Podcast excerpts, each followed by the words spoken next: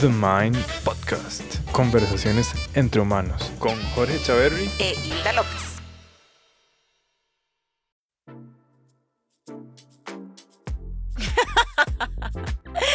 Ay, me da demasiada risa esto. ¿Qué te da risa el doc? No. Siempre al inicio de, de, saludar me da risa. Bueno, rompe el hielo.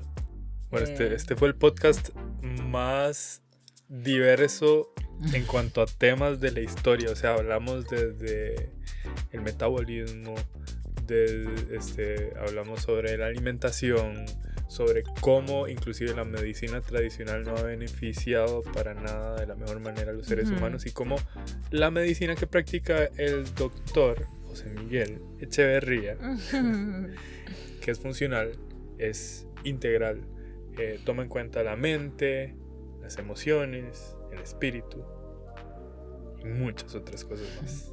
Sí, una conversación muy rica, realmente. Hablamos, como vos acabas de decir, de diferentes ámbitos y hasta personales, ¿verdad? Como el doc, no solo como su parte profesional, sino que lo que para él significan muchas cosas que para nosotros tal vez puede ser otra cosa, pero que no deja de ser importante. Y nos adentramos a muchos temas que pueden ser de mucha ayuda para un montón de personas. y, y, me encantó, la verdad. Fue una conversación entre humanos. Totalmente entre humanos. Inclusive hablamos sobre la cultura de la cancelación, sobre la importancia de tener conversaciones filosóficas y debates para construir, para co-crear, como decís vos. Disfruten de esta conversación. Es larga y tendida, muy entretenida, cargada de dosis de mucho conocimiento y sabiduría y capaz que algo despierta en ese proceso de crecimiento como humano.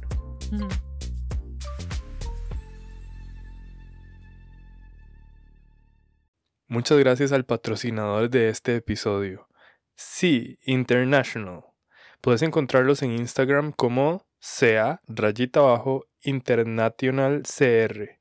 Es una agencia donal expertos en la movilización de carga refrigerada importación y exportación de bienes. Es tu mejor aliado si quieres movilizar la carga. Puedes escribirles también para más información a info y puedes llamarle al teléfono 25 60 62 22. Sí, International.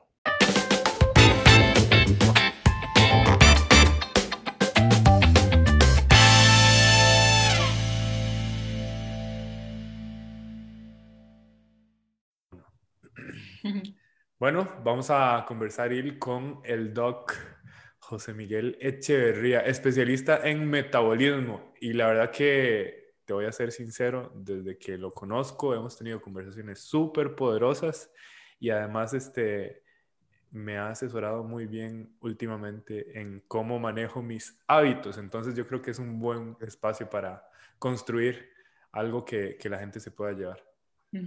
súper. Muchísimo gusto, porque yo también lo vengo conociendo.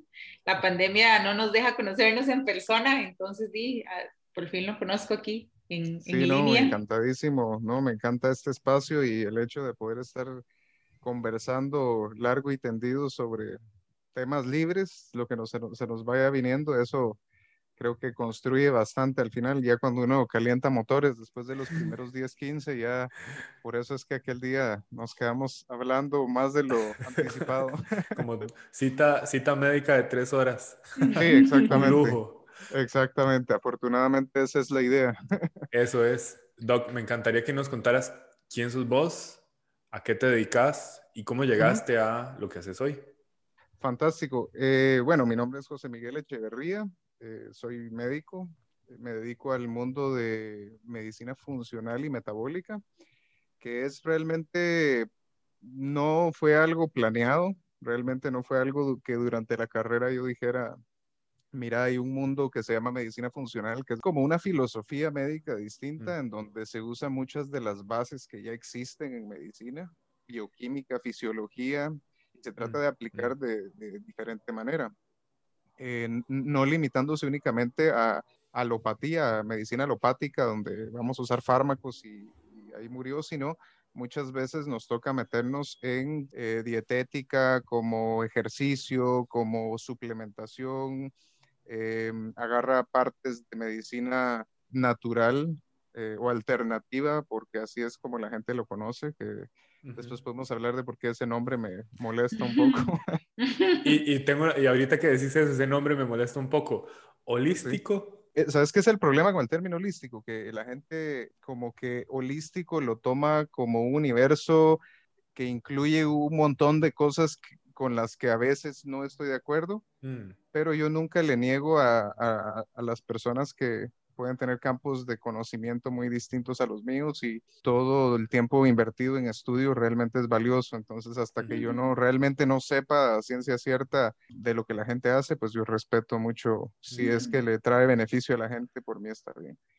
Entiendo. Em, Ahora, lo que haces es como medicina, voy a decirlo así, medicina del futuro, porque, porque vamos a ver, antes la, la medicina se trataba como, ok, especialista en eh, sí, exactamente, tenés razón. Eso es, eso, es una, eso es una de las áreas en donde medicina funcional, de hecho, difiere mucho porque se considera que el, ser humano no es, no es una serie de sistemas eh, individuales que llegan por ahí, o como dice un amigo mío, eh, no, uno no es un cerebro con patas, uno no es un corazón con patas.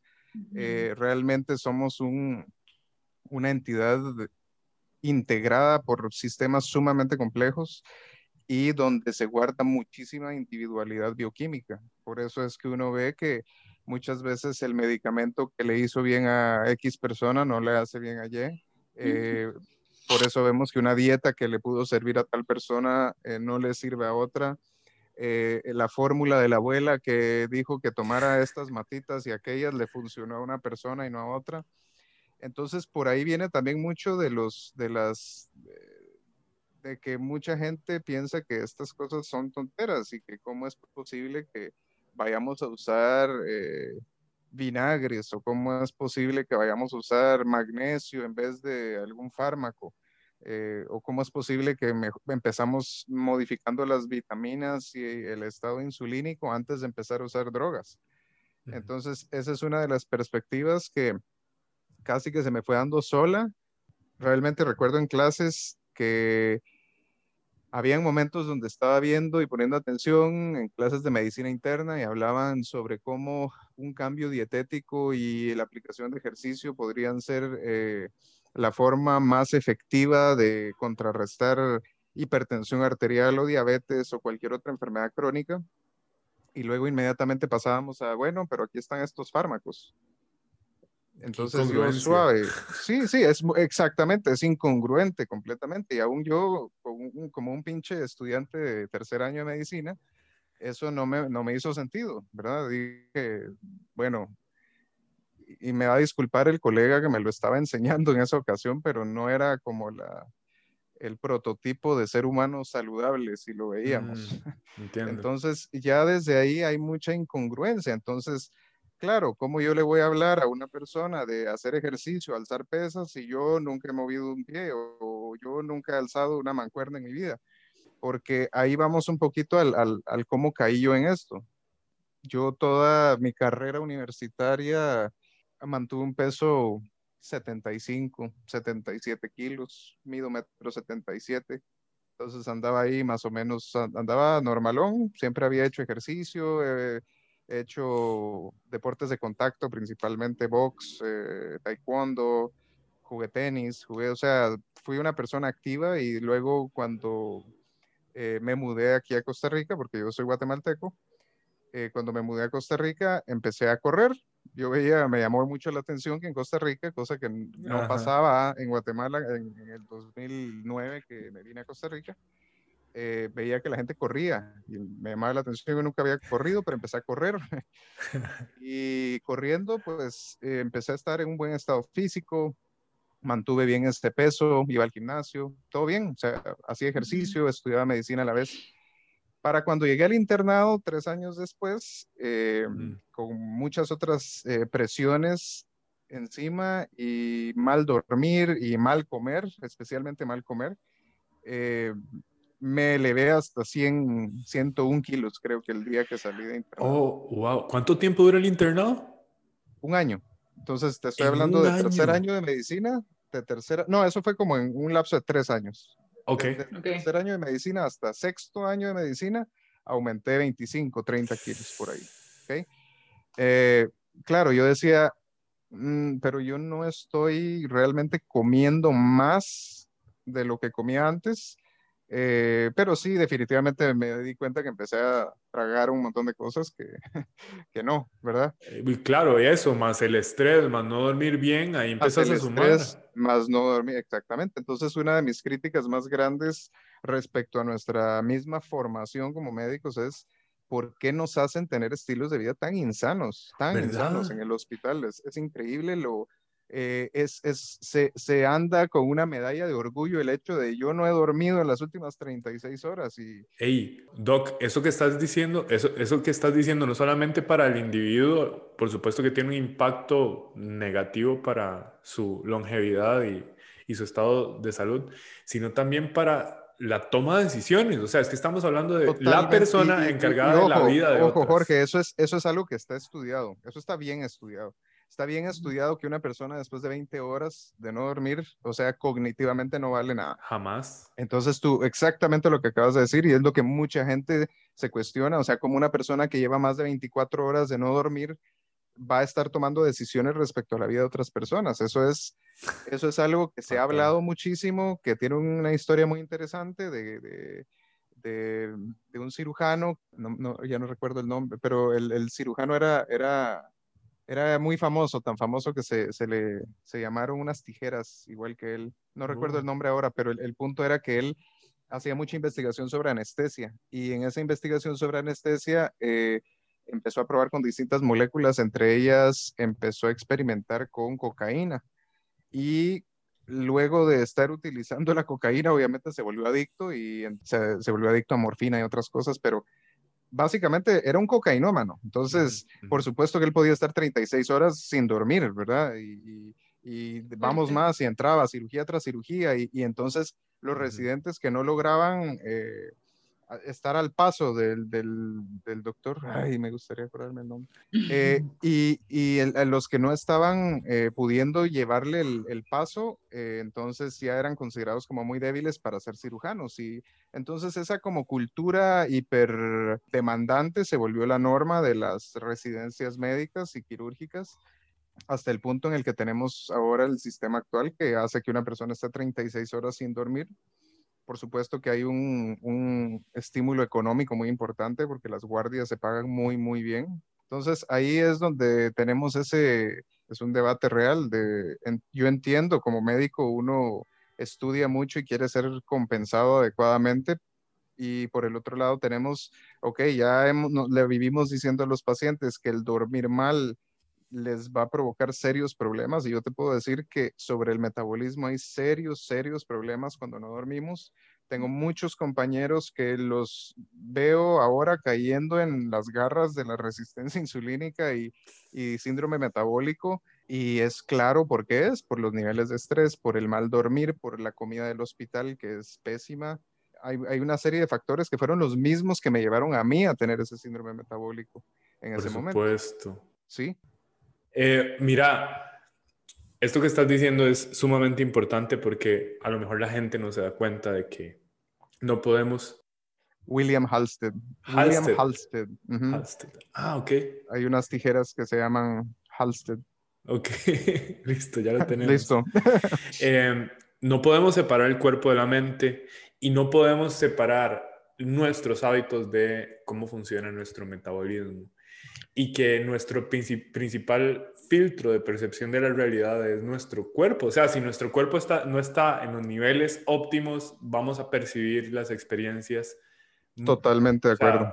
relacionadas a la cantidad de energía que tengamos disponible. Entonces, totalmente de acuerdo. El sueño es fundamental, la calidad del sueño es fundamental.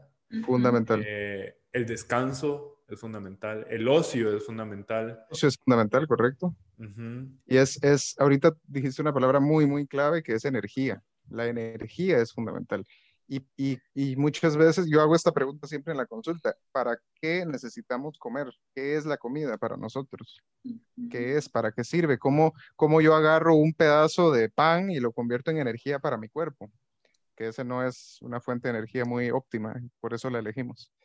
¿Por qué? ¿Cómo hace mi cuerpo para agarrar un pedazo de pan y convertirlo en energía? Pues ok, básicamente, ¿Por qué el pedazo de pan no es la energía óptima y por qué la buscamos?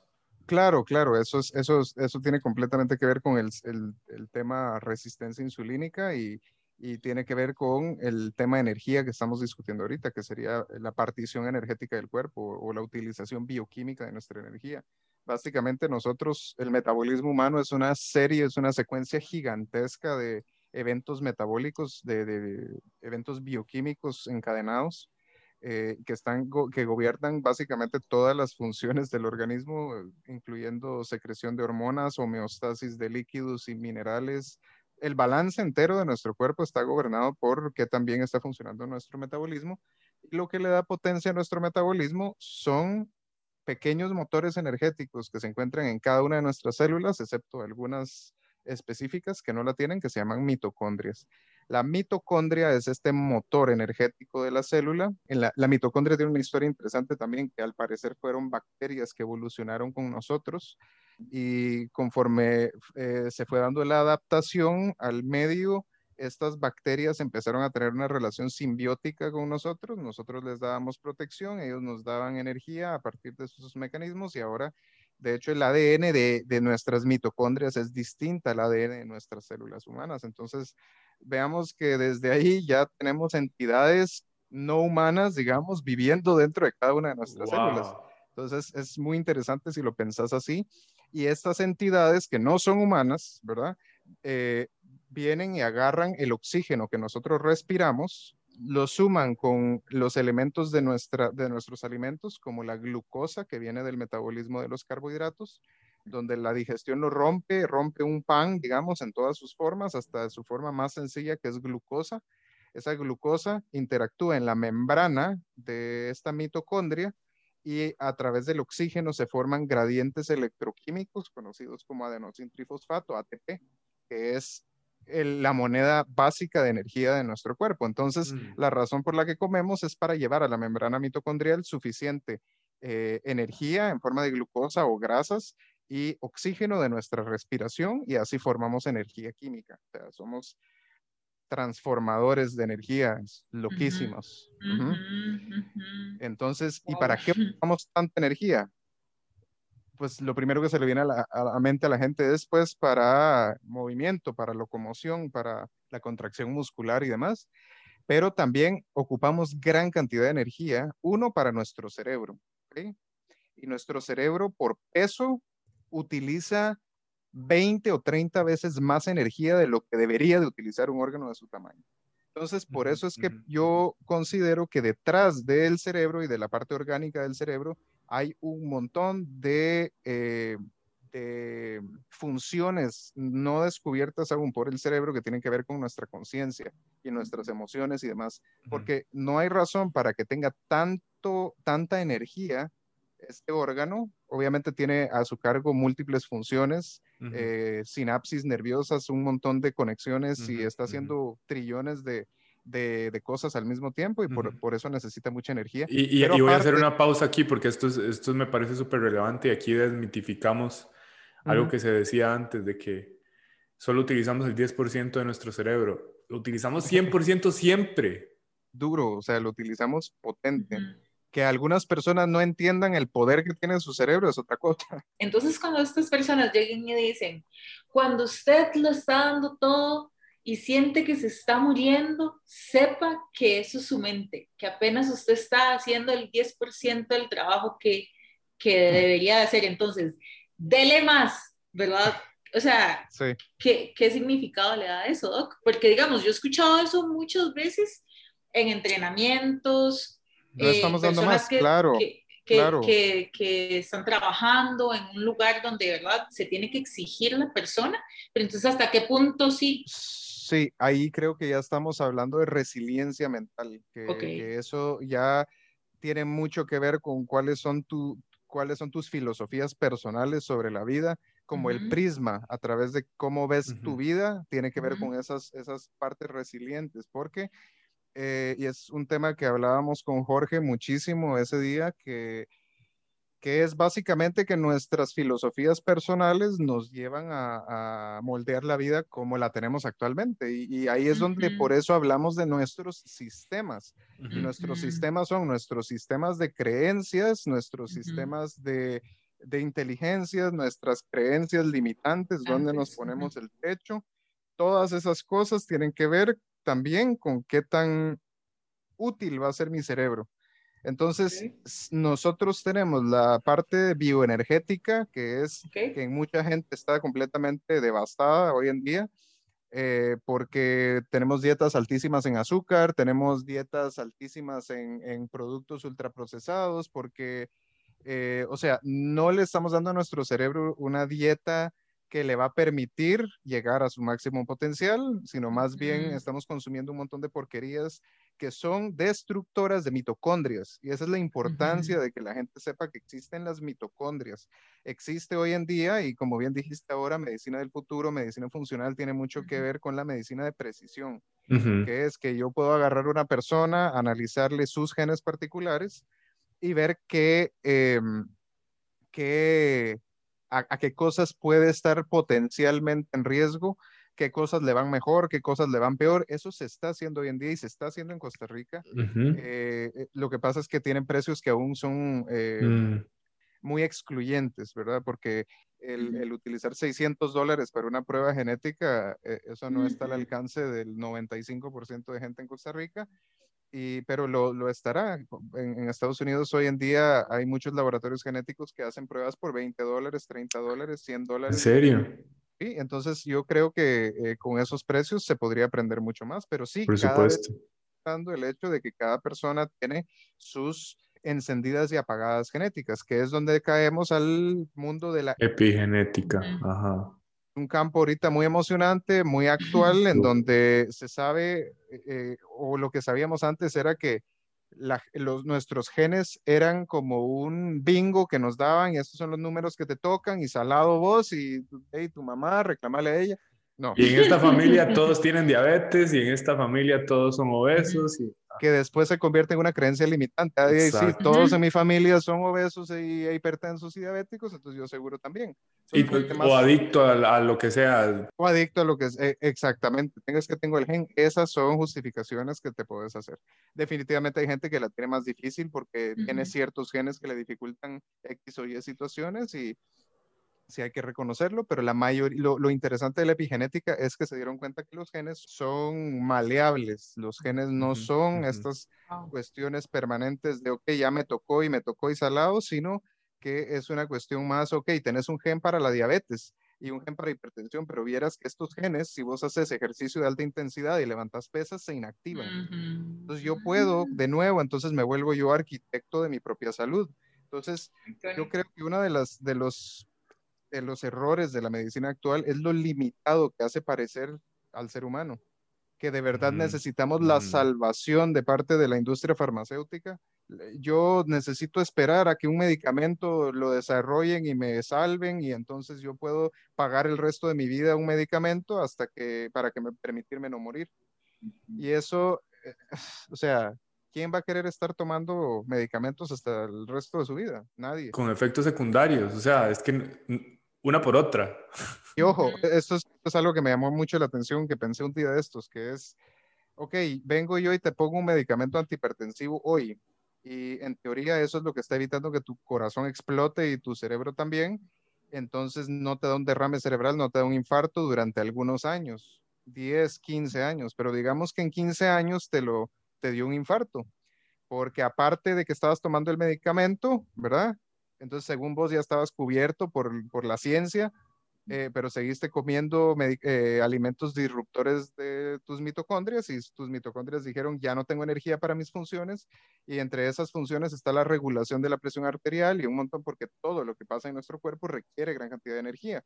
Entonces, si nuestra energía no está bien, producto de nuestras dietas súper ultra procesadas y chatarras, eh, entonces ya no hay energía para nada y el cuerpo eh, se rinde y entonces me da un infarto y me da un derrame o lo que sea. Ahora, el medicamento que a mí me pusieron hace 15 años porque me dijeron que la hipertensión no se curaba, ahora, ¿quién, quién responde por, por ese medicamento? Vos no vas a ir a buscar al, al, médico que te prescribió hace 15 años o al cardiólogo que te ha visto toda la vida. O sea, la gente no conecta una por otra, sino solo dice, pucha, de sí, era hipertenso, como es una es una enfermedad contra la que no se puede luchar, no se puede hacer nada. Más bien, qué dicha que le dieron esos 15 años, cuando en realidad lo que tenía que hacer esa persona era dejar de comer azúcar y dejar de echarle la culpa a la sal, que la sal nada ha hecho más que permitirnos adaptarnos a nuestro medio desde que éramos animales marinos. Entonces, eh, hay muchas de estas cosas que ahora ya se están viendo, no es que esto que estoy diciendo son ocurrencias mías que me encontré en un post de Facebook. No, no, no. Estas son, estas son, son cosas que salen en revistas. Todos los días hay revistas científicas. Ustedes no se imaginan la cantidad de miles de revistas científicas que hay. La revista árabe de metabolismo, la revista de Oceanía de, de enfermería. Y a veces en esas revistas tan allá lejos que nadie ve, sale evidencia. Entonces, e, ese es otro gran problema. La evidencia científica de salir del medio a llegar a la población general pasa una serie de filtros que a veces no son los adecuados. Ey, Doc, y los filtros con intereses de por medio. O sea, la razón por la cual los carbohidratos terminaron siendo una fuente de, alimentación global. Totalmente de acuerdo. De hecho, ahorita yo estoy desarrollando un curso sobre alimentación baja en carbohidratos y lo primero que trato de hacer es el recuento histórico de, de estas cosas. Mira, ¿Puedes hacernos una breve reseña para que la gente sí, Por supuesto, claro, por supuesto. Mira, en, eh, un poquito a, esto que hablan de que ahora el comer bajo en carbohidratos es una moda y que la nueva dieta de moda y bla, bla, bla. Ok, no es una moda. O sea, esto se ha hecho desde hace cientos de miles de años, que hemos comido alto en grasa, alto en proteína animal, eh, alto en, en, en, sal, todo lo que se podía.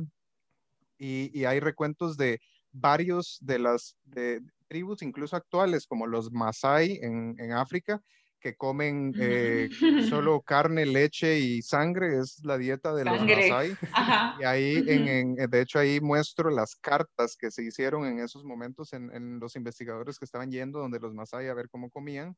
Eh, tenemos el de la historia de Stephenson, que fue un un explorador que se fue a vivir con los inuitas de Canadá durante como 10 años y él hace varias cartas donde habla de cómo estas personas básicamente comen una dieta basada en 90% grasa. Eh, hay, por ejemplo, los, la gente de los grandes planos norteamericanos, ¿verdad? Indígenas norteamericanos, eh, basaron completamente su existencia en seguir a los búfalos. Entonces, de los búfalos hacían múltiples productos, entre ellos uno que se llamaba pemmican, que era como un bloque grande de carne y grasa, como que estuvieras viendo un paté, pero más duro. Ah, como morcilla. sí, exacto, como parecía arcilla, era un ladrillo y era pura grasa. Y, era una grasa que por sus características no se rancidificaba y les duraba bastante tiempo. Y dice que gracias al Pemicans pudieron extenderse por todo Norteamérica estas personas.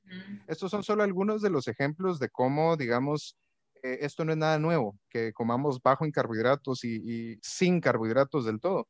Esto no es decir que los carbohidratos son malos, esto no es decir que todos los seres humanos deberían comer bajo en carbohidratos, porque han habido múltiples culturas que más bien han tenido dietas muy altas en carbohidratos porque era lo que había disponible. Entonces los genes de esas personas se adaptan a lo que hay disponible en el Mediterráneo, digamos. Exacto, en, en, Mediterráneo que tenían era, era, una, eh, era muy basado en pescados, había mucha grasa monoinsaturada en la dieta, había una diversidad de, especies marinas, pero era, seguía siendo alto en grasas monoinsaturadas como el aceite de oliva eh, y en, mucho pescado y también en mucha carne de cerdo, porque han visto España come muchísima carne de cerdo. Eh, hay, hay, bueno, varios de, los, de, esos aspectos. Antes, antes de que continúes, me surgió una duda. Es que, decís, decís, tantas cosas que son tan interesantes. Entonces tenemos que ir armando sobre esto. Eh, se supone que el cerebro trabaja con la energía producto de la glucosa. Eso la, es... fuente de energía es un mito.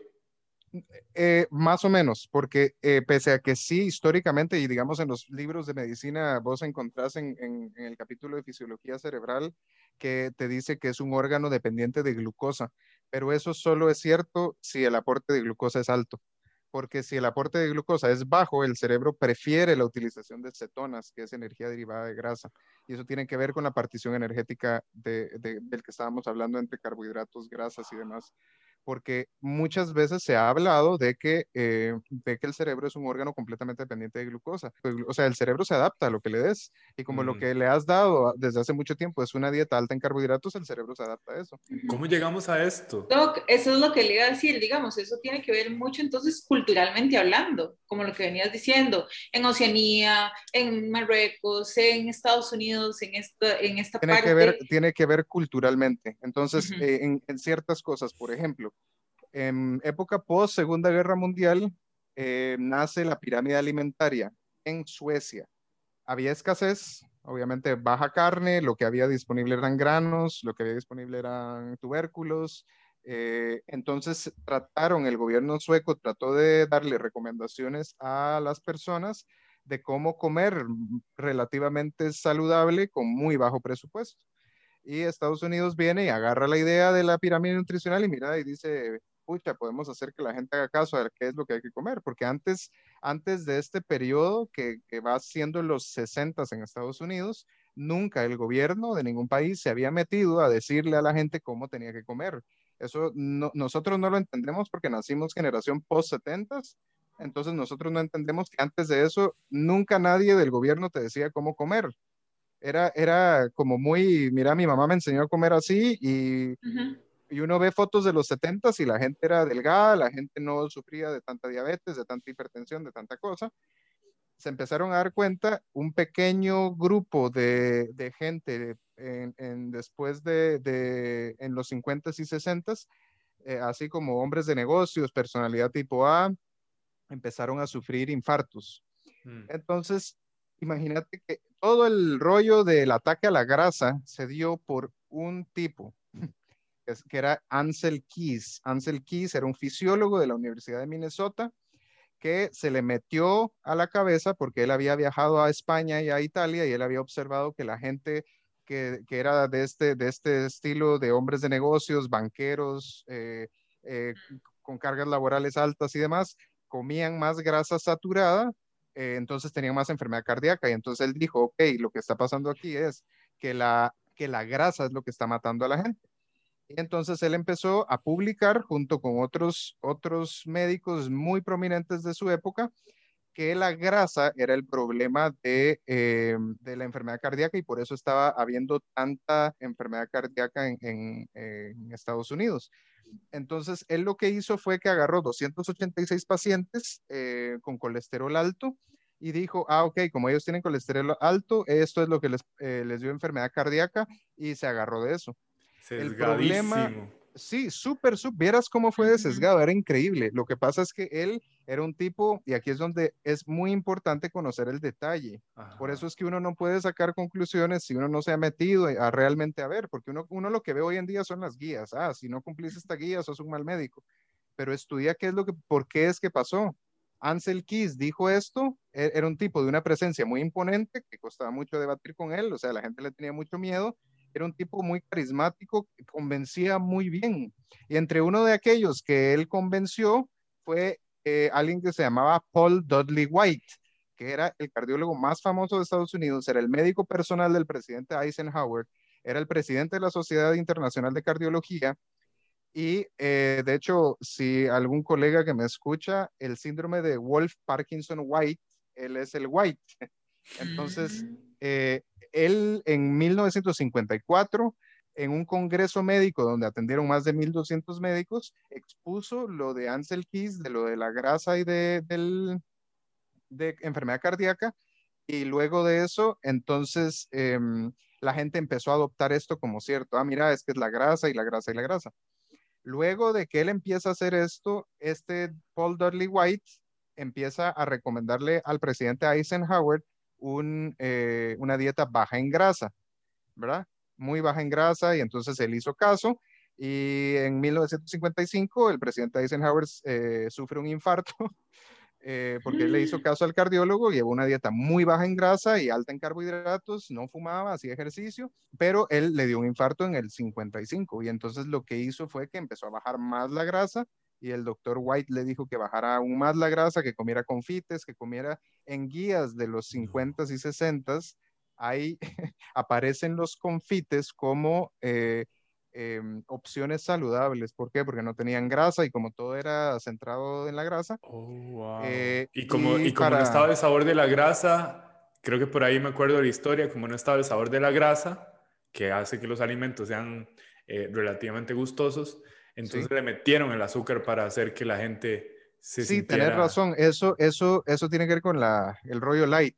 Entonces, si yo agarro un alimento como la leche, que es naturalmente grasosa, que es lactosa, que es un azúcar, y tiene mucha grasa saturada, y yo vengo y le modifico lo que naturalmente trae, que yo no creo que la gente debería tomar leche en general, pero digamos que le quitamos la grasa y con qué la sustituimos.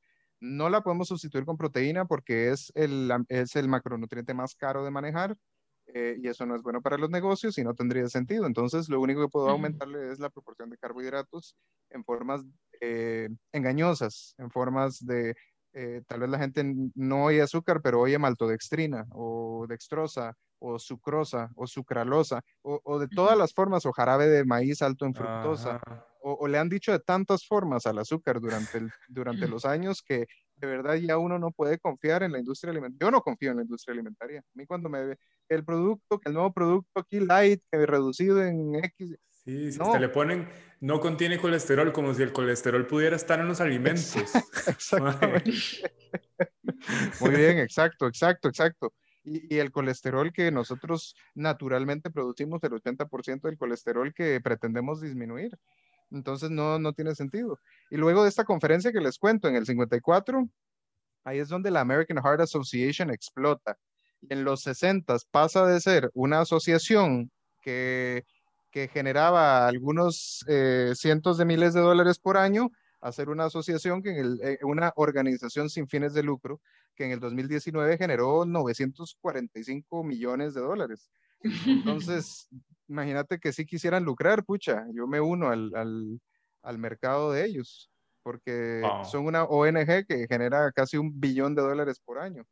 Entonces, ya uno sabe que cuando hay plata de por medio, y uno lo sabe en su vida personal, lo sabe por historia, porque si uno eh, estudia la historia de la humanidad, cuando hay ganancias de por medio, las cosas tienden a torcerse un poco. Y uno lo empieza a ver con que después de que la American Heart Association metió la cuchara, resulta que ahora la mantequilla que habíamos venido consumiendo durante décadas de décadas, cientos de años, ahora es dañina y causa infartos. Entonces ahora coman eh, margarinas, que son aceites vegetales industriales. Y para los que no sepan, Numar es margarina, no es mantequilla. es, una porquería plástica muy mala se le ha tirado muy duro en los últimos años por su habilidad de producir inflamación crónica, o sea, de debilitar nuestros organismos, realmente debilitarlos. Y entonces aquí es donde uno dice, pucha, pero, o sea, ¿por qué tanta, tanto interés en debilitar nuestros sistemas? O sea, nos están, se están empezando a meter en la alimentación que ancestralmente ya veníamos comiendo hace miles de años. Y ahora resulta que en los últimos 70 años ahora saben la santa palabra de, de, qué es lo adecuado para seres humanos. Y en los últimos 70 años uno puede ver paralelamente cómo se ha ido elevando a partir de la introducción de estas guías nutricionales, hipertensión, diabetes, todas las enfermedades crónicas, cáncer, Alzheimer, todo lo que a ustedes se les ocurra, vienen en aumento. Y, entonces uno y, el síntoma generalizado es la inflamación inflamación crónica. Ese es el problema. ¿Por qué? Porque la inflamación crónica causa problemas con, el, con partición energética, o sea, nos quedamos sin energía, perdemos la habilidad de nuestros alimentos generarnos energía. ¿Y qué pasa cuando nuestros, nuestro cuerpo no puede metabolizar nuestros alimentos? Los acumula, porque se supone que somos cazadores recolectores cuya norma de vida es la escasez alimentaria. Entonces nos volvimos muy buenos, una combinación de, de, de genes que nos permitieron ser muy buenos ahorrando alimentos, que se, llama genotipo ahorrador, que es, es, una, es parte de nuestra historia genética, nos hizo muy buenos guardadores de grasa y azúcar, eh, guardamos glucógeno en el músculo, guardamos grasa en todos lados. Y entonces eh, ahora hay una desproporción entre el metabolismo que estamos diseñados para tener y la alimentación moderna, que está demasiado lleno de alimentos ultraprocesados. Eh, ahora comemos demasiados aceites vegetales, aceites de cocina normales, girasol, soya, maíz, en su punto, capullo, lo que sea, no me interesa porque nunca me van a patrocinar. Eh, entonces... Pero libres de colesterol. Libres de colesterol, claro, libres de colesterol. Vean un video de cómo se ven, de cómo, de cómo se hacen estos aceites. Entonces, eh, son, son industriales. O sea, antes, imagínate que antes de, que pasara todo esto del American Heart y empezaran a tirarle a la grasa saturada, el aceite de canola no se usaba más que en preparaciones industriales de barnices. Y de pronto, en cuanto vieron que esta era la que menos grasa saturada y menos no sé qué tenía, empezó a aparecer el sello del corazoncito en el, en el bote de, de, de, aceite vegetal, que hasta es que es una bofetada en la cara de la gente hacer eso. Y ahora, y, ahora ver empresas incluso en el ámbito nacional decir que son sanas para el corazón. O sea, joder, no, sanas nada. Eso es pura inflamación y la inflamación, ¿qué es lo que hace? Debilita tu cuerpo en general. Y sobre un organismo inflamado se instaura cualquier enfermedad que a vos se te ocurra. Hipertensión, diabetes, Alzheimer, autoinmunidad, cáncer. O sea, todo tipo de enfermedades viene derivado de esta parte inflamatoria. Oh, sí, fatal. Wow, estoy, como tratando de procesar todo. Bueno, vamos a ver, en esta casa no se come así, pero venimos de una sociedad donde nuestros padres, madres eh, y sus respectivos padres y madres cocinaban de esa manera. Entonces, tal vez nos alimentamos así por nuestra adolescencia, nuestra niñez, claro, nosotros particularmente, porque nosotros somos de este cambio generacional, porque preguntarle a tus abuelos y, la gente, yo, yo a veces que estoy en Pérez Celedón dando consulta, atiendo gente de, todos lados, de zonas agrícolas, y me dicen, yo, o sea, en mi tiempo, en mi tiempo esto no existía, o sea, en mi tiempo no había tanta enfermedad, tanta carajada que dicen, claro. y, países como estos que han sido agrícolas toda la vida, ¿verdad? O sea, donde de verdad si te ibas a trabajar al campo todo el día, sí, una dieta alta en carbohidratos estaba bien, porque tu cuerpo necesita oxidar gran cantidad de energía si quieres depender de carbohidratos, pero no es necesario. Ahí es donde, donde la gente como confunde. El hecho de que yo abogue por una dieta cetogénica para la mayoría de gente no significa que yo tengo algo contra los carbohidratos naturales, para nada. Hay gente, hay, gente, especialmente atletas, que requieren cantidades más altas de carbohidratos para funcionar, porque su oxidación es muy diferente. Entonces, eh, esto no es satanizar ni una ni otra cosa, sino más bien eh, que la gente entienda que no puede aplicarse una misma dieta para todo el mundo y que la restricción calórica no es lo único que debe de interesar a la hora de formular cómo va a alimentarse un ser humano. Y Doc, diste un punto fundamental restricción calórica, que, o sea, vamos a ver, hay diferentes biotipos y, diferentes tipos de requerimientos energéticos para, dependiendo de lo que uno ande buscando, si es energía cognitiva, si es un atleta, si es una persona que se dedica a X o Y trabajo, va a necesitar de, fuentes de energía diversas. Claro, claro. Y, lo bonito del metabolismo humano es que es muy adaptable. O sea, por eso es que tenemos gente por eso es que esto se puede integrar completamente. ¿Por qué? Porque porque tenemos gente en un lado del espectro que ha comido solo grasa y ahí están bien? O sea, han, han, sobrevivido por generaciones y otros por allá que solo han comido tubérculos toda la vida y también han sobrevivido por generaciones. O sea, es adaptable el metabolismo humano.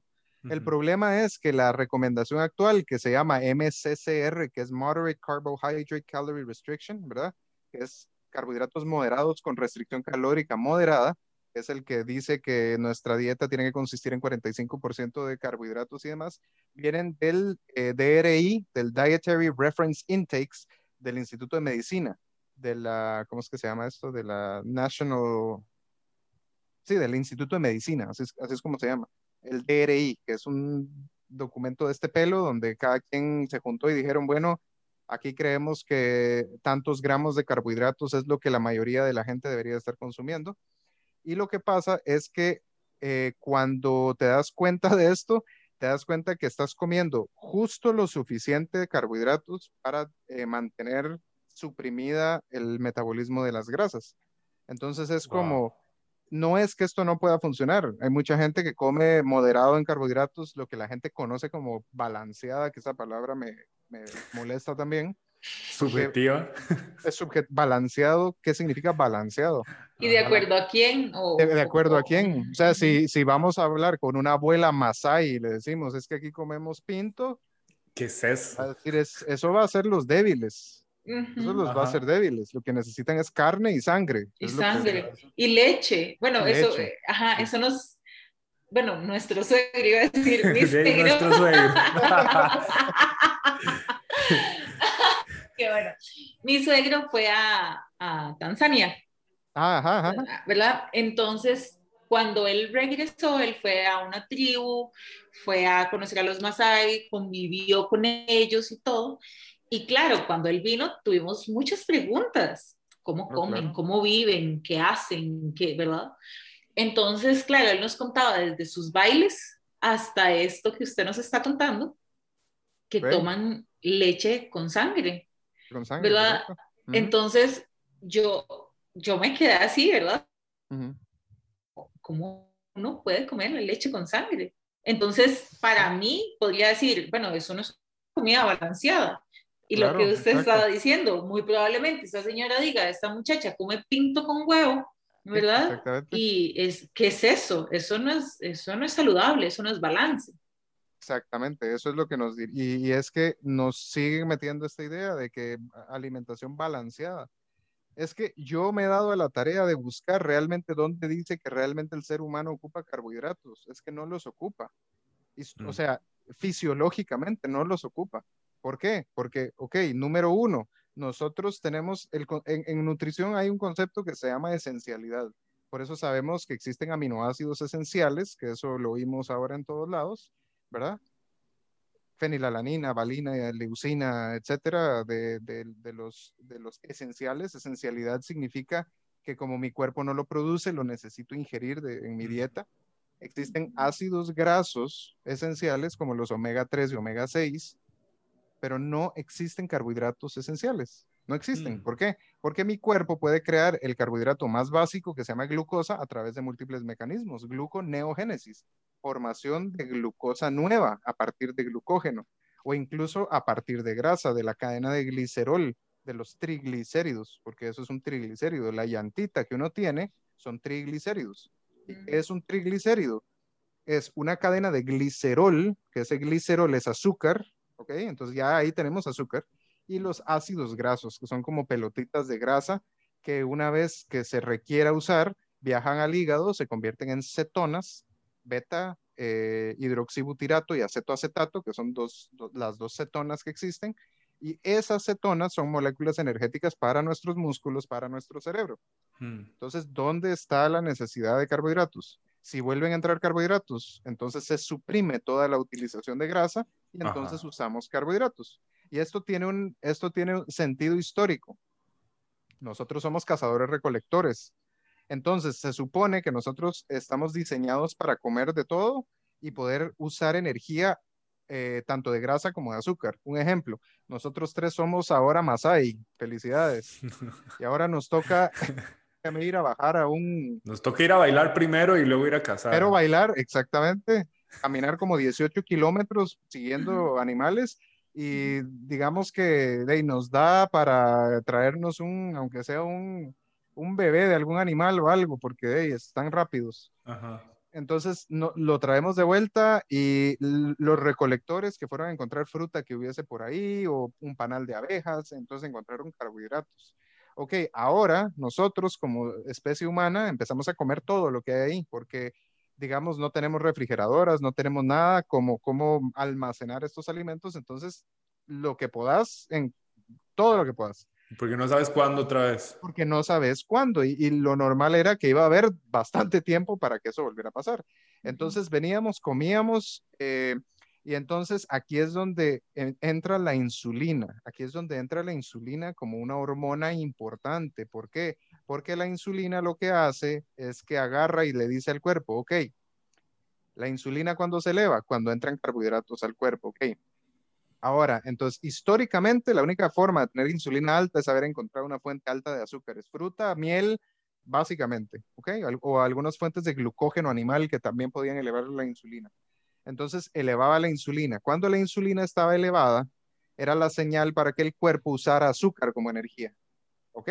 La insulina Mm. le dice al cuerpo, ok, hora de usar azúcar, fa, se eleva. Entonces, la insulina ayuda a que el azúcar entre a las células y sea usada como energía. Conforme nuestra ingesta de azúcares va bajando, la insulina también va bajando. Y cuando la insulina está en el suelo, entonces es la señal del otro, del opuesto a la insulina, que se llama el glucagón. El glucagón se eleva y hace lo contrario, empieza a usar grasa como energía. Mm. Porque es ahora como, bueno, amigos, ya no hay azúcar porque ya no hay insulina y como ya no hay insulina, entonces toca mantener al cerebro con la grasa que hemos estado acumulando estos días o estas semanas porque nos espera un invierno largo. Por eso es que un oso hiberna todo el invierno. ¿Y qué es lo que empieza a comer el oso? Bueno, el oso empieza a comer, empieza a pasar de comer muchísima carne, antitos del, del invierno, empieza a virar su dieta hacia encontrar fuentes más altas en carbohidratos. Miel, por ejemplo. Winnie the Pooh, que come. Pooh, come miel. ¿Por qué? Porque eh, eh, en la naturaleza los osos sí comen miel, sí comen frutas, porque saben eh, intuitivamente que va a ser una fuente alta de, de azúcar y por ende de grasa. Ellos están tratando de engordar a sí mismos para el invierno.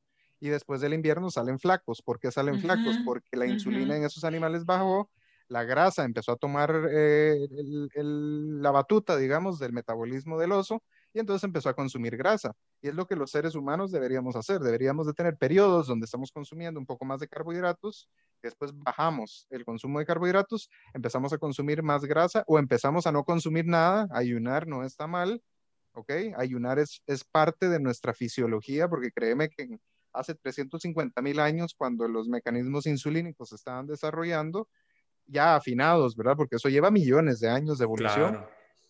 Cuando esas, esas adaptaciones se estaban dando, entonces en esos momentos era cuando, di- digamos, abastecimiento bajo de alimentos. Y, y- y era lo normal no contar con, con esas ingestas. Entonces era Y normal. sobrevivimos. Y aquí estamos. Exactamente. O sea, la evidencia de que, de que funciona es porque estaban, porque créeme que, ah, eh, que ah, en la antigüedad no había el pintito en la mañana, ¿verdad? Y la Ajá. galleta soda en la merienda y aquí y sí. allá. No, o sea, Doc, ¿y de dónde surge entonces esto, todo este tema como de los macronutrientes y que son parte, y que los carbohidratos son parte de los macros, o sea, de alimentos que tenemos que comer, como el arroz, los frijoles, la avena, la yuca, la papa, eh, ¿verdad? Todos esos alimentos harinosos. de la idea de que el agricultu- desde que la agricultura entró en la humanidad, dejamos de ser nómadas, dejamos de necesitar andar por ahí. Y viéndolo Entonces, también desde el punto de vista eh, socioeconómico, es lo más barato. Es lo más barato. O sea, si quieres generar alimentos para las masas, tiene que ser carbohidratos, porque no va a ser proteína. ujú. Entonces, eh, empezaron, esa es una buena pregunta, porque entonces empezaron a agarrar y a experimentar con estos alimentos, ¿ok? Entonces empezaron a sembrar trigo y se empezaron a dar cuenta que podían hacer pan y podían hacer cerveza. y, Ujú. o sea, el ingenio humano, los carbohidratos son, creo yo, la manifestación histórica del, del ingenio humano respecto a la comida, Mm. porque ahora tenemos restaurantes cinco estrellas y eso no es para supervivencia, eso es porque nos hemos dado cuenta que los carbohidratos son placenteros. ¿Por Eso es lo que le iba a decir, o sea, yo, yo amo los carbos. Eso es histórico también, porque si te pones a pensar, pensamos en adaptaciones, o sea, yo necesito que mi organismo se, eh, eh, se adapte de manera que los alimentos de mayor eh, energía sean los más palatables para mí. Claro. Entonces nosotros desarrollamos mecanismos en nuestros neuroejes que hacían que las, los alimentos más densos en nutrientes, o sea, más grasosos y más dulces, nos llamaran mucho la atención en el paladar. Entonces la combinación de ambos, llámese una dona, llámese un queque, llámese una galleta, que son grasosos y azucarados Ajá. a la vez, Uf. entonces nuestro cerebro se va a empezar a condicionar para buscar mucho esos alimentos, porque estás tratando de sobrevivir, de sobrevivir, ¿cierto? O sea, el cerebro, eh, nuestros genes y nuestro metabolismo no sabe que vivimos sí, en, sí, sí, sí. en época de Uber Eats y de Palí. O sea, el cerebro, el cerebro está metido en un cajón oscuro llamado cráneo. No, no sabe lo que está pasando afuera. Exactamente, ex- exactamente. Es así como, bueno, para esto me programaron que cuando entren carbohidratos se eleve la insulina. ¡Ey, ahí está! Lleve insulina. En el libro este, Sapiens de Yuval Noah Harari, que dice que el ser humano es el único, la única especie que se desarrolló para creerse que para sobrevivir es necesario una buena botella de vino. Exactamente. Exactamente. Entonces ya pasamos a la parte hedónica. Y yo, yo creo que los carbohidratos son eso, son la parte hedónica de nosotros. Exacto. Porque es algo que no es necesario, ¿ok? Pero es como la cúspide del, del intelecto humano de, yo sé que no lo ocupamos, pero vea lo que yo puedo hacer con esto. Vea que yo puedo agarrar este trigo que sale del suelo y puedo hacer un queque. O sea, hoy en día un queque no es gran cosa, pero remontate a unos 400, 500 años. ¿Qué es esa vara? ¿Qué es esa Es maravilla? magia, Es sí. magia. Ajá, exactamente.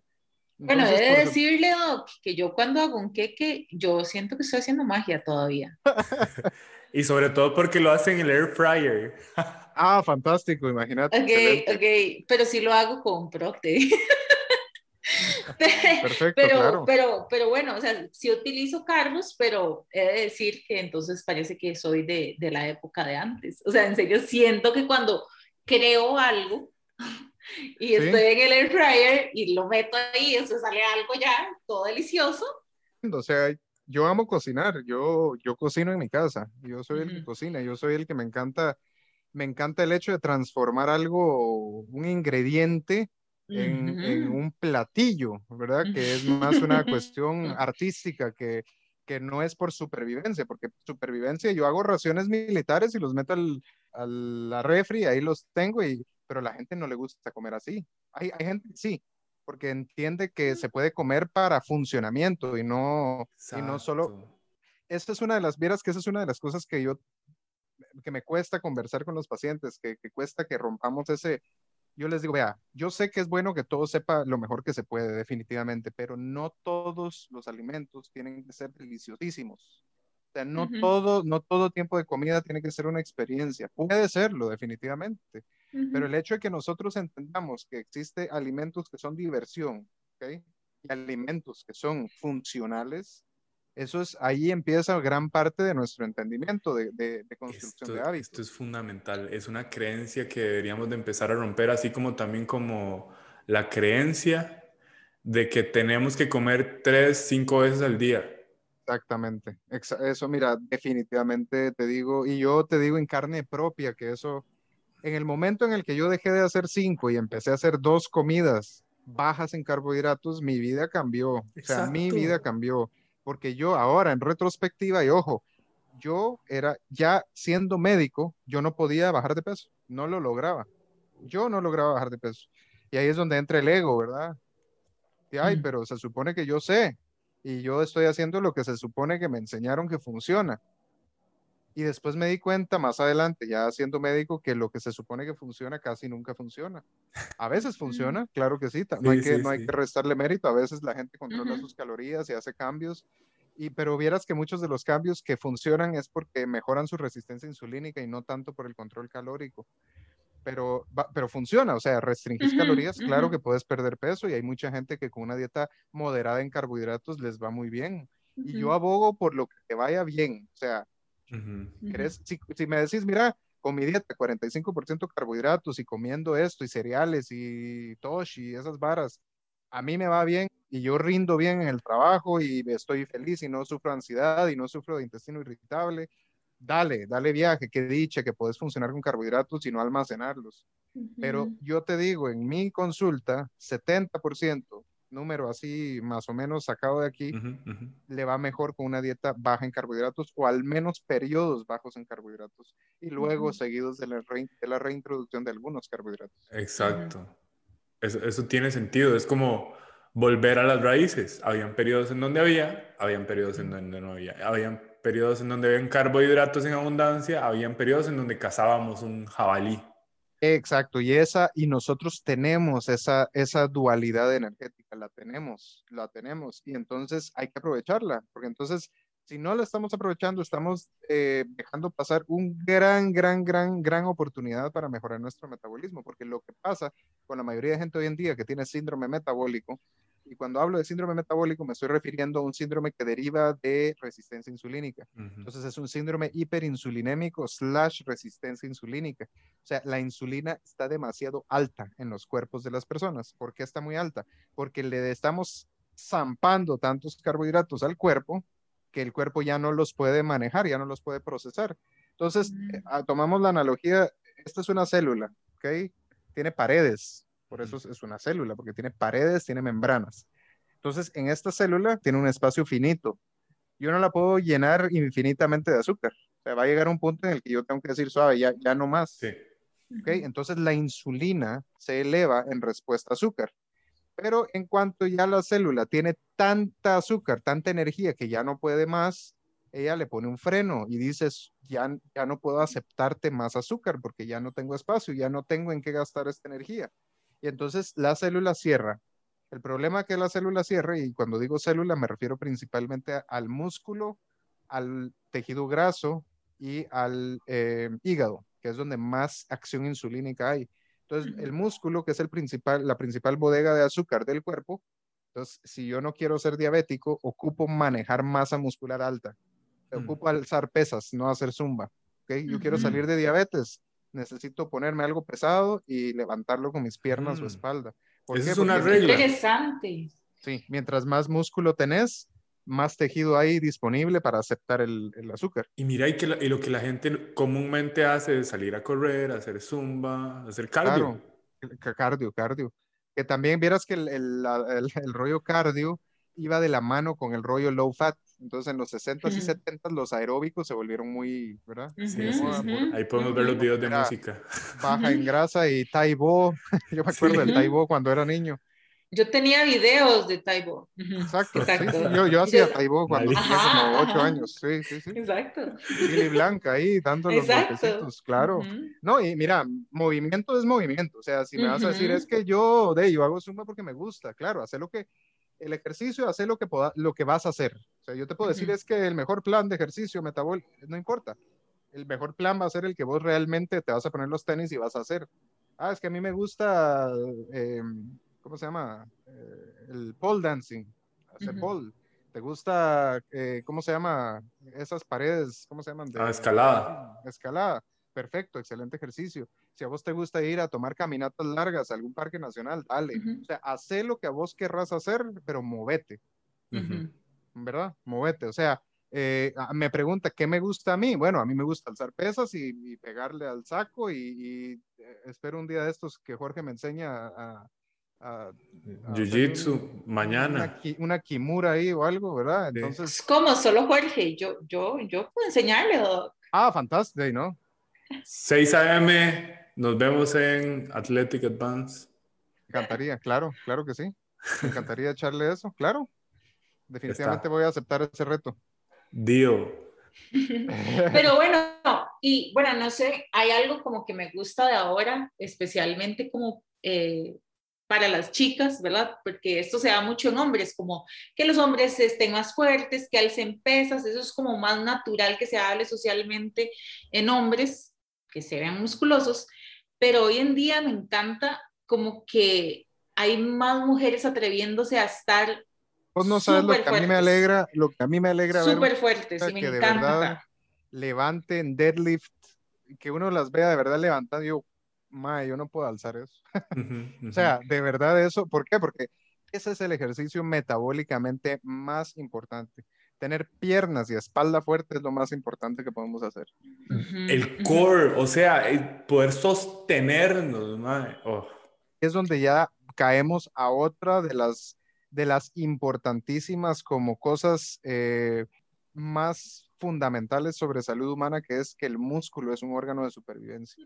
El músculo es un órgano de supervivencia. Nosotros somos animales, somos animales que estamos hechos para movernos mucho. El sedentarismo nos mata, nos, o sea, nos inmunosuprime, nos, o sea, por eso esto de vayan, escóndanse a la casa y estén ahí, cierren los gimnasios. Qué fuerte. No, no, lo siento, no no, no, no, no. Especialmente ahora que hay muy buena evidencia que está saliendo ahorita en la literatura de COVID, en donde se está viendo que el ejercicio es uno de los factores, tal vez el factor más protector de todo. Total. Hey, Doc, esto, esto, esto es fundamental. Llegamos a un punto que la verdad que a mí me tiene bastante apasionado. Em, e, el ejercicio es parte fundamental de, de, nuestro sistema nervioso en equilibrio. Igual, que, igual que lo que hemos hablado, recibir los rayos del sol, estar en contacto con la naturaleza y sobre todo estar en contacto con seres humanos. Seres humanos, hombre, es que ahí es donde ya venimos, ajá, exactamente. Ahí es donde ya venimos a espíritu. Exacto. Y aquí es donde mucha gente de 18 a 22 años dice, ay, mae, todo iba bien hasta que ya se metieron en la... No, no, no, no. bueno, pero eh, empecemos, empecemos por definir espíritu para vos. Exactamente, ajá. Entonces, yo, yo cuando, cuando quiero enlazar espíritu y enlazar eh, emociones, que creo que están o sea, íntimamente relacionadas, tenemos que empezar a, a, ver algunos ejemplos en, en, nosotros. Si fallece un familiar mío y yo, a mí me duele alguien que ha perdido a algún familiar o alguna persona cercana, ¿duele o no duele? Sí, duele. Claro. el que me diga que no, estamos, estamos mal, hay que revisarnos. Pero, o sea, ¿verdad? Generalmente hay duelo, hay... ¿Qué es lo que duele? ¿Qué duele? ¿Qué es ¿Dónde? Es el corazón, claro, decimos que aquí, que lo sentimos aquí, incluso hay síntomas, hay síntomas eh, vegetativos, sudoración, se me acelera el corazón, todo tipo de cosas, pero ¿qué es lo que está pasando? ¿Dónde está el fallo? ¿Dónde está el... ¿Son neurotransmisores? ¿Qué es? O sea, sí, hay cambios de neurotransmisores, hay cambios en serotonina, dopamina, etcétera, pero esa es la expresión de lo que cambió dentro, es otra cosa que mentira que yo te puedo decir, yo te voy a definir qué es el... No, pero yo pienso definitivamente que hay otra cosa. Y el darme el beneficio de la duda, yo personalmente, yo, yo, yo, como, y como médico en mi consulta, yo tomo eso en cuenta. O sea, tomo en cuenta que somos seres espirituales, tenemos un, tenemos un espíritu que a veces eh, cuando, cuando la sociedad está bajo ataque y, y, solo ves tragedias y solo ves eso, y tu vibración y te vas ahuevando. o sea, eso es real. O sea, la gente tiene esos estados emocionales, ¿verdad? Que creo en, en, varios de los videos que me mandaste, que, que te agradezco mucho, que eso fue un, un insight súper interesante de cómo están formadas las emociones. ¿Cómo es que se llamaba? Disculpa, se me fue el nombre. Lisa Feldman. Lisa Feldman. Que de, hecho, que de hecho esto que estás diciendo, según el estudio de Lisa Feldman, ella le llama el, el presupuesto energético que es la, la, la, percepción subjetiva de cómo está mi estado de ánimo ante ciertos momentos en el día y ciertos contextos y cómo los seres humanos, como somos seres sociales, nos autorregulamos el presupuesto energético. Autorregulamos, exactamente. Y, y, por eso es que cuando una persona, bueno, hay un rompimiento, qué sé yo, de una relación, eh, una persona se muere, cambiamos de trabajo, nos mandan a la casa, ya no podemos estar en, en, la rutina habitual, hay un impacto directo en nuestro espíritu, como vos lo decís, o el presupuesto energético, como... O presupuesto energético, exactamente. Y, y, aquí es donde venimos y caemos de nuevo al tema energético, bioenergética, partición energética. O sea, nuestro cuerpo se ha desarrollado y ha gastado muchísimos, muchísimos recursos para poder asegurarnos energía constante. Entonces, esa energía constante eh, también alimenta todas estas partes. Entonces, como decís, una persona es capaz de elevar a otra. Entonces, yo vengo y hablamos de este tipo de cosas y nosotros, nuestro espíritu, nuestra, nuestra percepción de nosotros mismos en este momento se está yendo hacia arriba porque estamos generando valor. ¿cierto? O sea, ahorita con la discusión que estamos teniendo, estamos generando valor y ese valor es un poquito difícil como de definir, pero yo lo siento, yo siento que hay valor en lo que estamos discutiendo.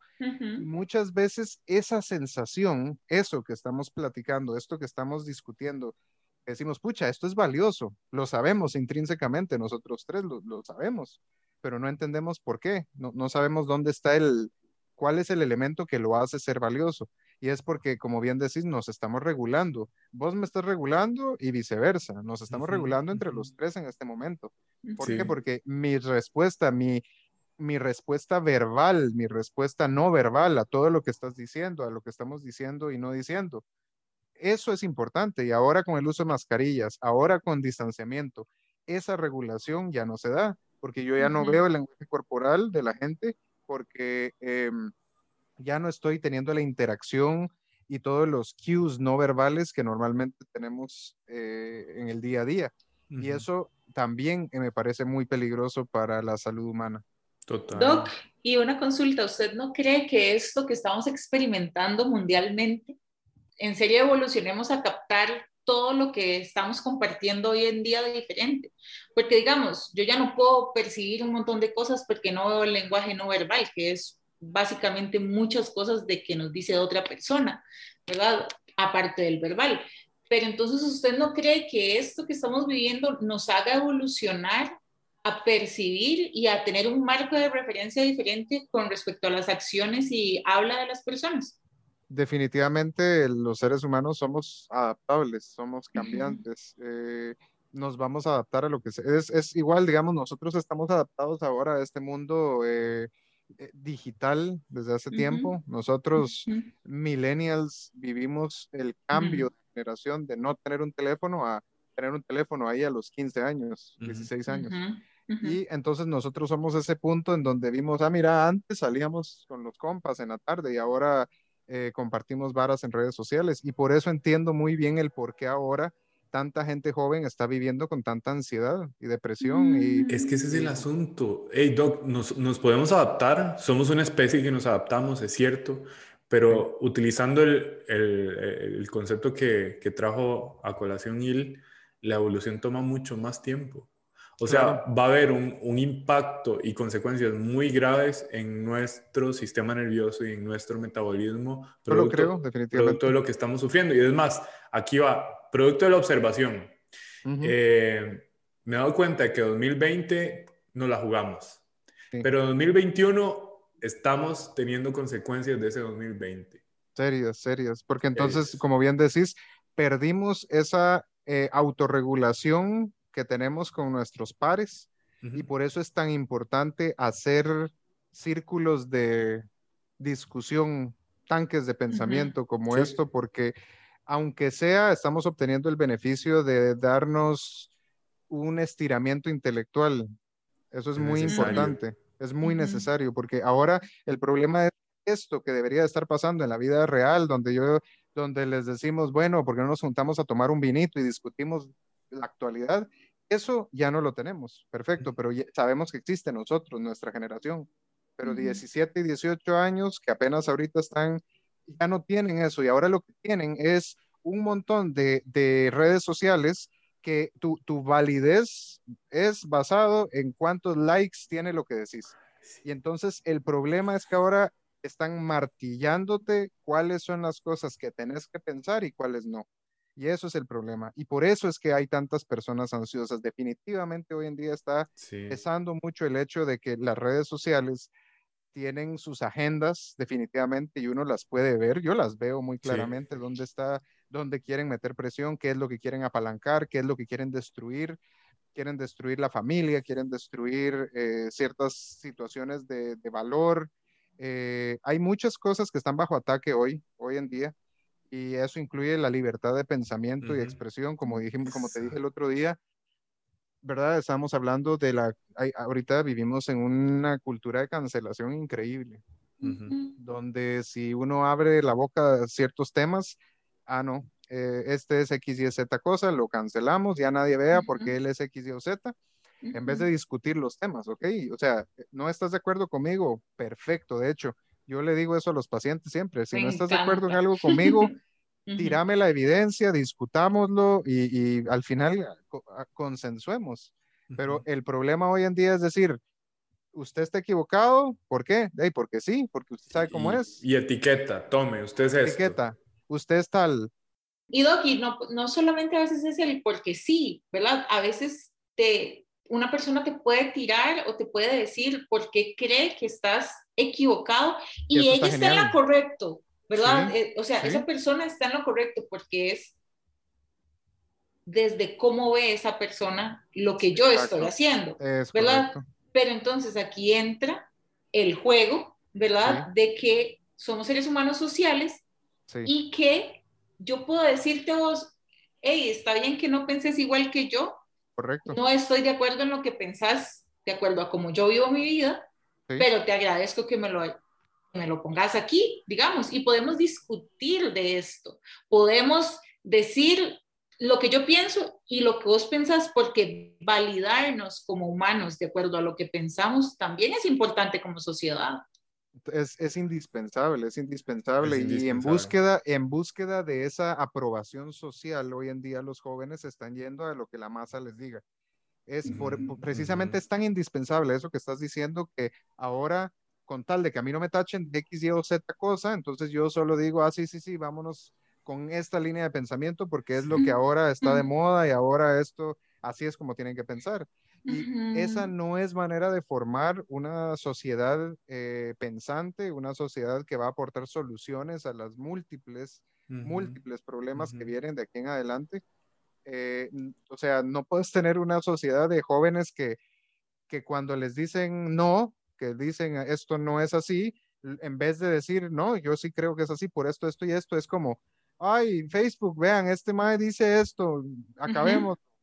Ujú. Entonces ya es Ujú. como, ya no hay, ya no hay retórica, ya no hay discusión Ya no hay debate. los temas, ya no hay debate. Ya no hay El debate. problema es que la gente piensa que el debate se trata de convencer a la otra persona O de no. un pleito. Exacto. Se trata de Yo- construir. exacto. Construcción es un ejercicio de empatía. Yo voy a tomar, voy a meterme en tus zapatos, voy a ver a través de tu lente para tratar de aportarle una nueva visión a este problema, que los problemas que nos gobiernan a los seres humanos son complejos, son muy complejos y no los vamos a Siempre. arreglar absolutamente, ¿verdad? Eh, Uf. Pero, pero tenemos que discutirlos si queremos llegar a soluciones, porque si no es Exacto. ridículo. Yo creo que me- voy, a, voy a enfatizar en esta definición, eh, porque yo creo que es la más relevante de todas. Los problemas no son polarizados, no son binarios, no son de blanco o negro. Los problemas son mucho más complejos y no es hasta que escuchamos diferentes puntos de vista que empezamos a tener un criterio mucho mejor formado que capaz que ni- no es la solución, pero al menos.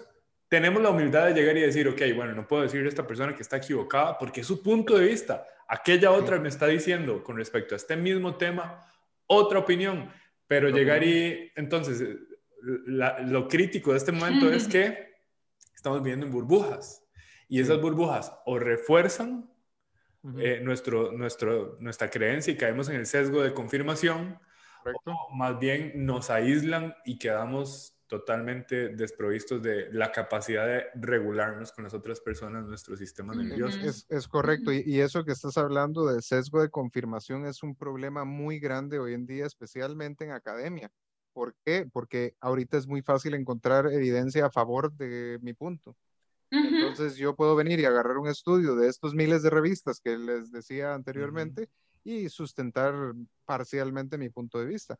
Entonces, tam- el, el- el citar artículos científicos ya hoy en día tampoco es gran cosa, porque hay estudios de estudios. Entonces, ahí es donde incluso eh, la están poniendo más difícil, porque encima no tenés que solo saber cómo buscar estudios, sino tenés que saber interpretarlos. Exacto. Y cada vez se hace menos la gente que está interesada realmente en tomarse el tiempo necesario para confirmar estas, estas cosas.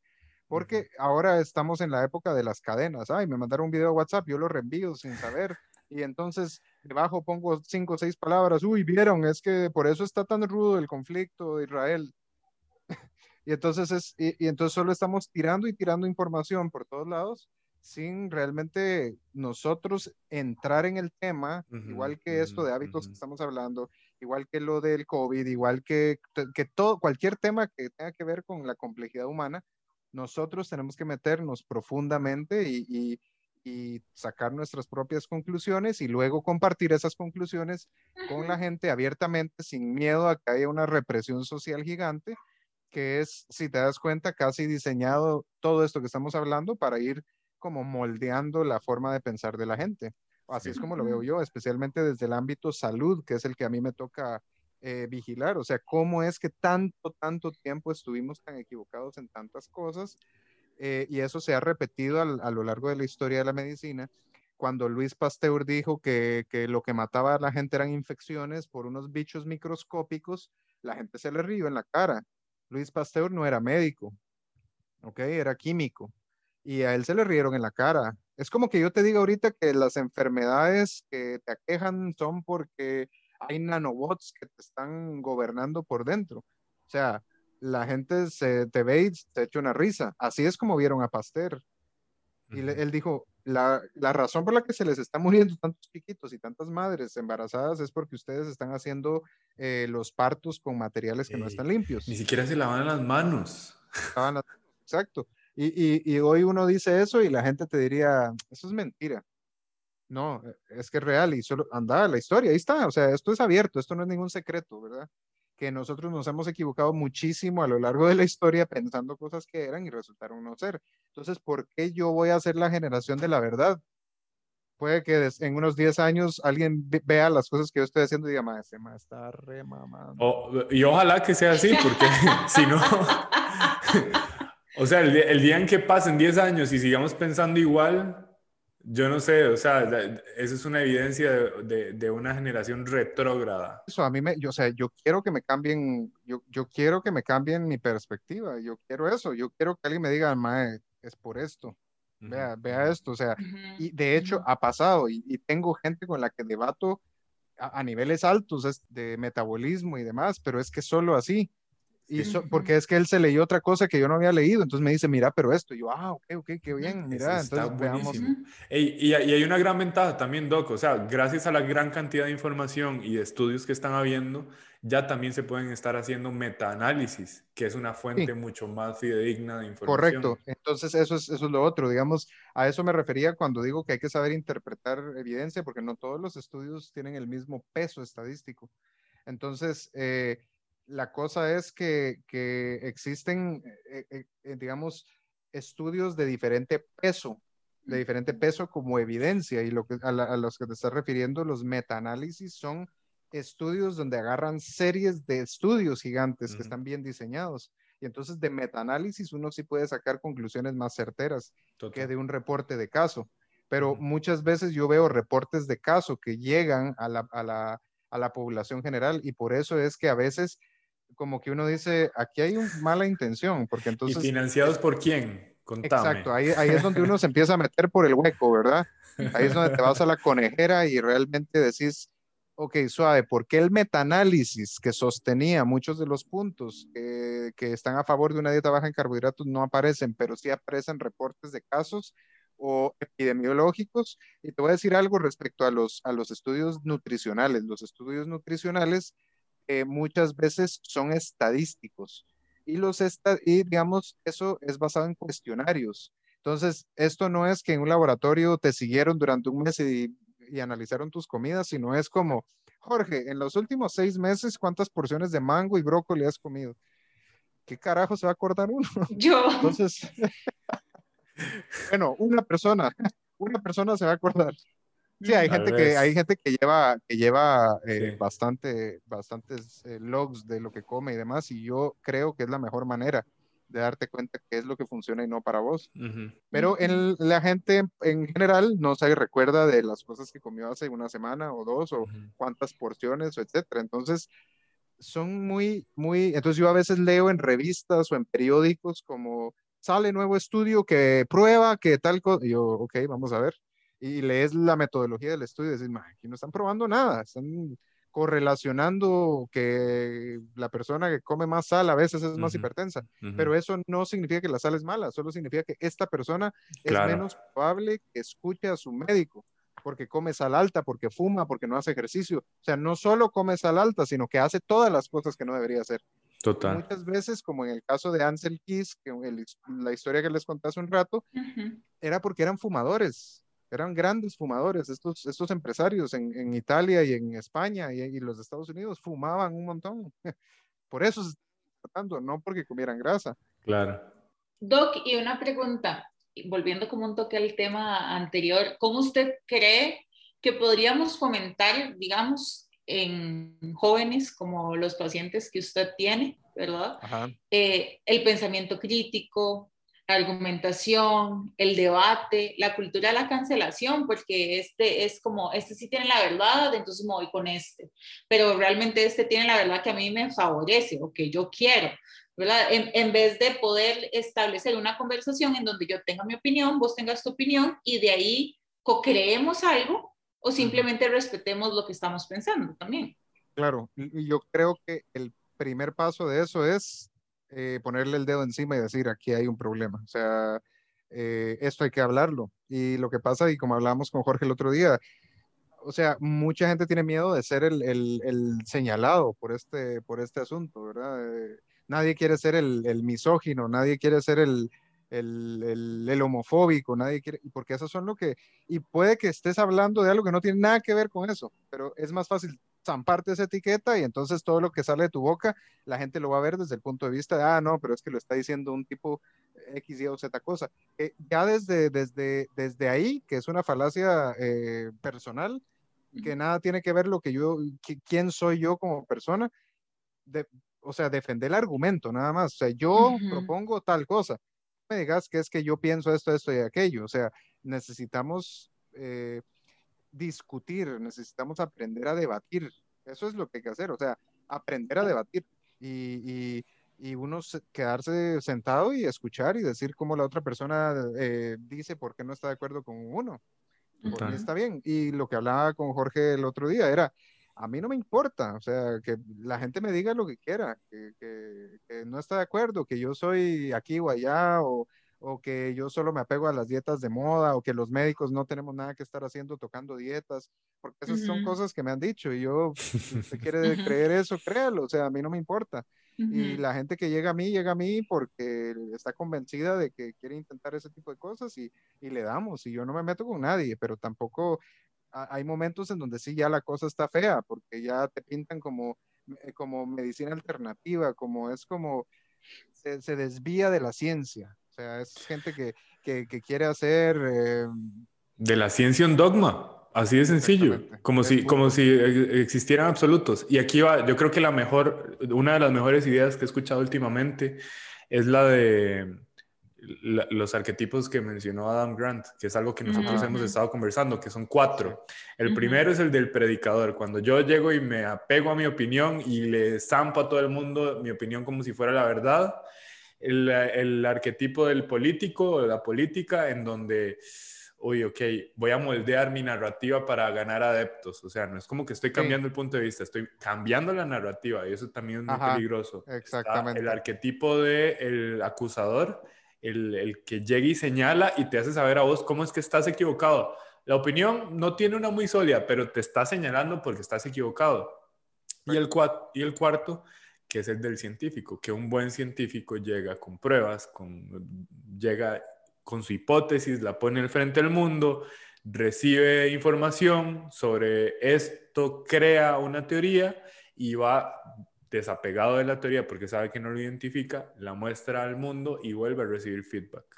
Y con esto puede construir. Em, y, y, así es como deberíamos de, de asumir cualquier perspectiva porque de otra manera estaríamos operando desde el ego y operar desde el ego es muy frágil, limita eh, y solamente genera conflictos que no llegan a nada, porque los conflictos también son necesarios, pero desde el ego no, no se crea nada.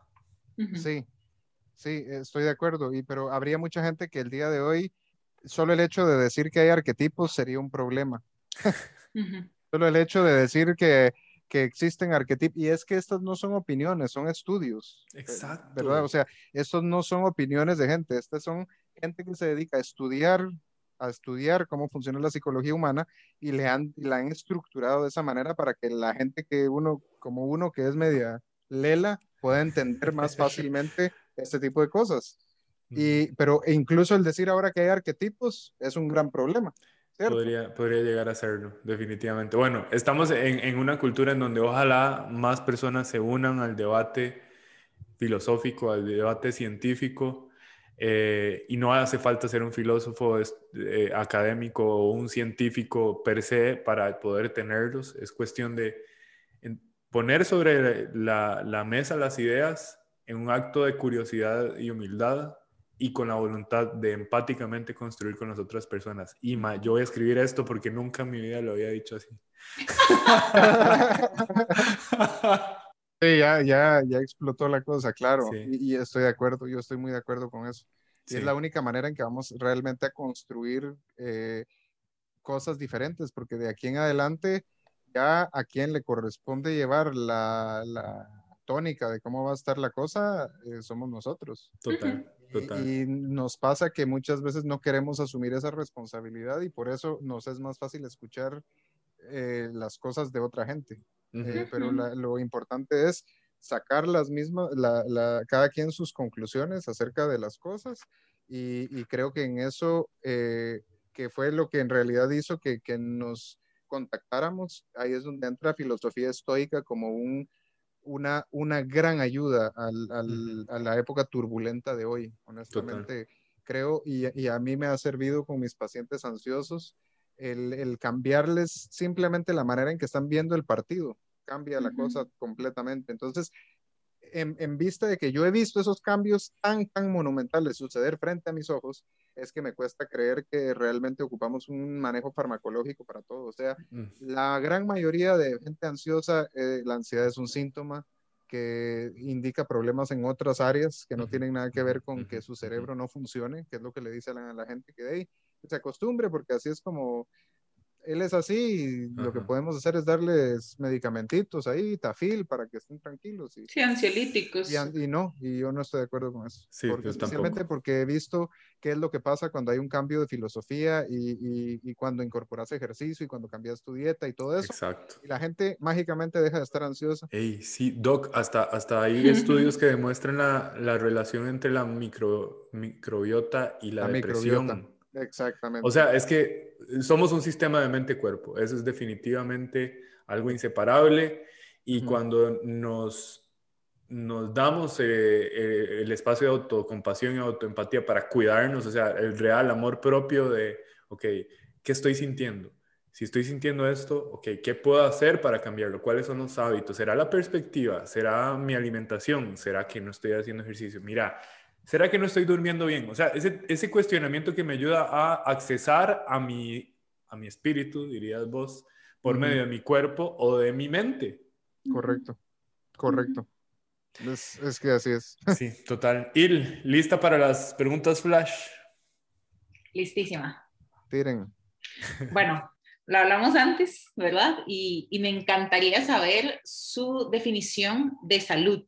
¿Qué es salud? Mira, salud para mi gusto, eh, primero tiene que tener ciertas cosas cumplidas, como que tu partición energética esté bien y tus mitocondrias estén funcionando bien. Y la manera de percibirla es una vitalidad positiva.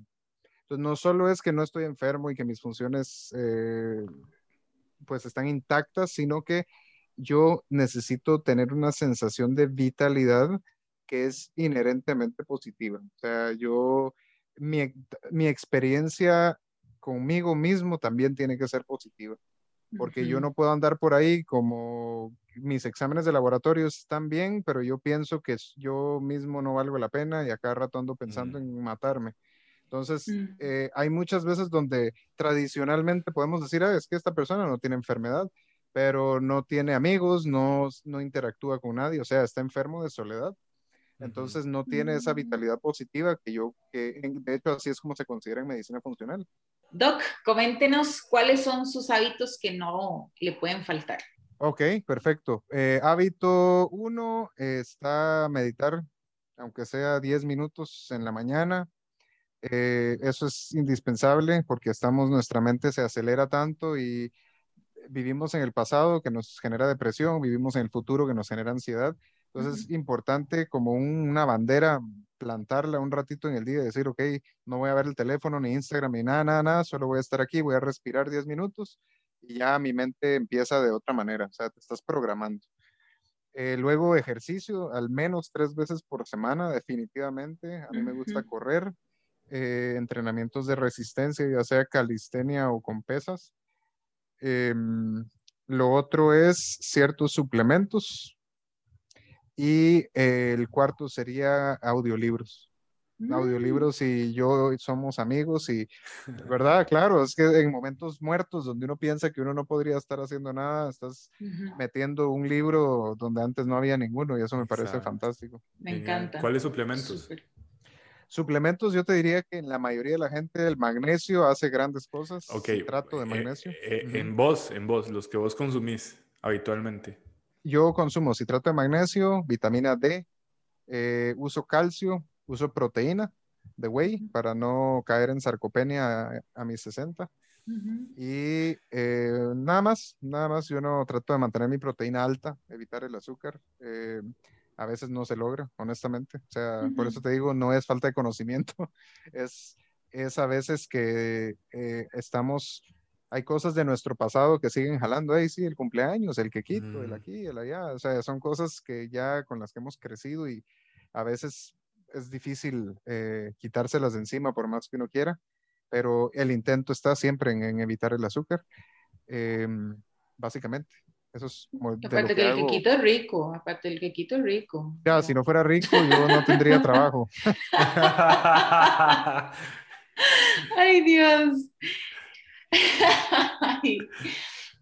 Este, Doc, otra pregunta que ya esta es como más como, como la parte suya del ser, ¿verdad? Algo que nos cuente, alguna locura que usted haya hecho. Que usted diga, locura que yo he hecho. ajá, digamos, algo así como, qué locura, qué hice. Saber qué locura he hecho.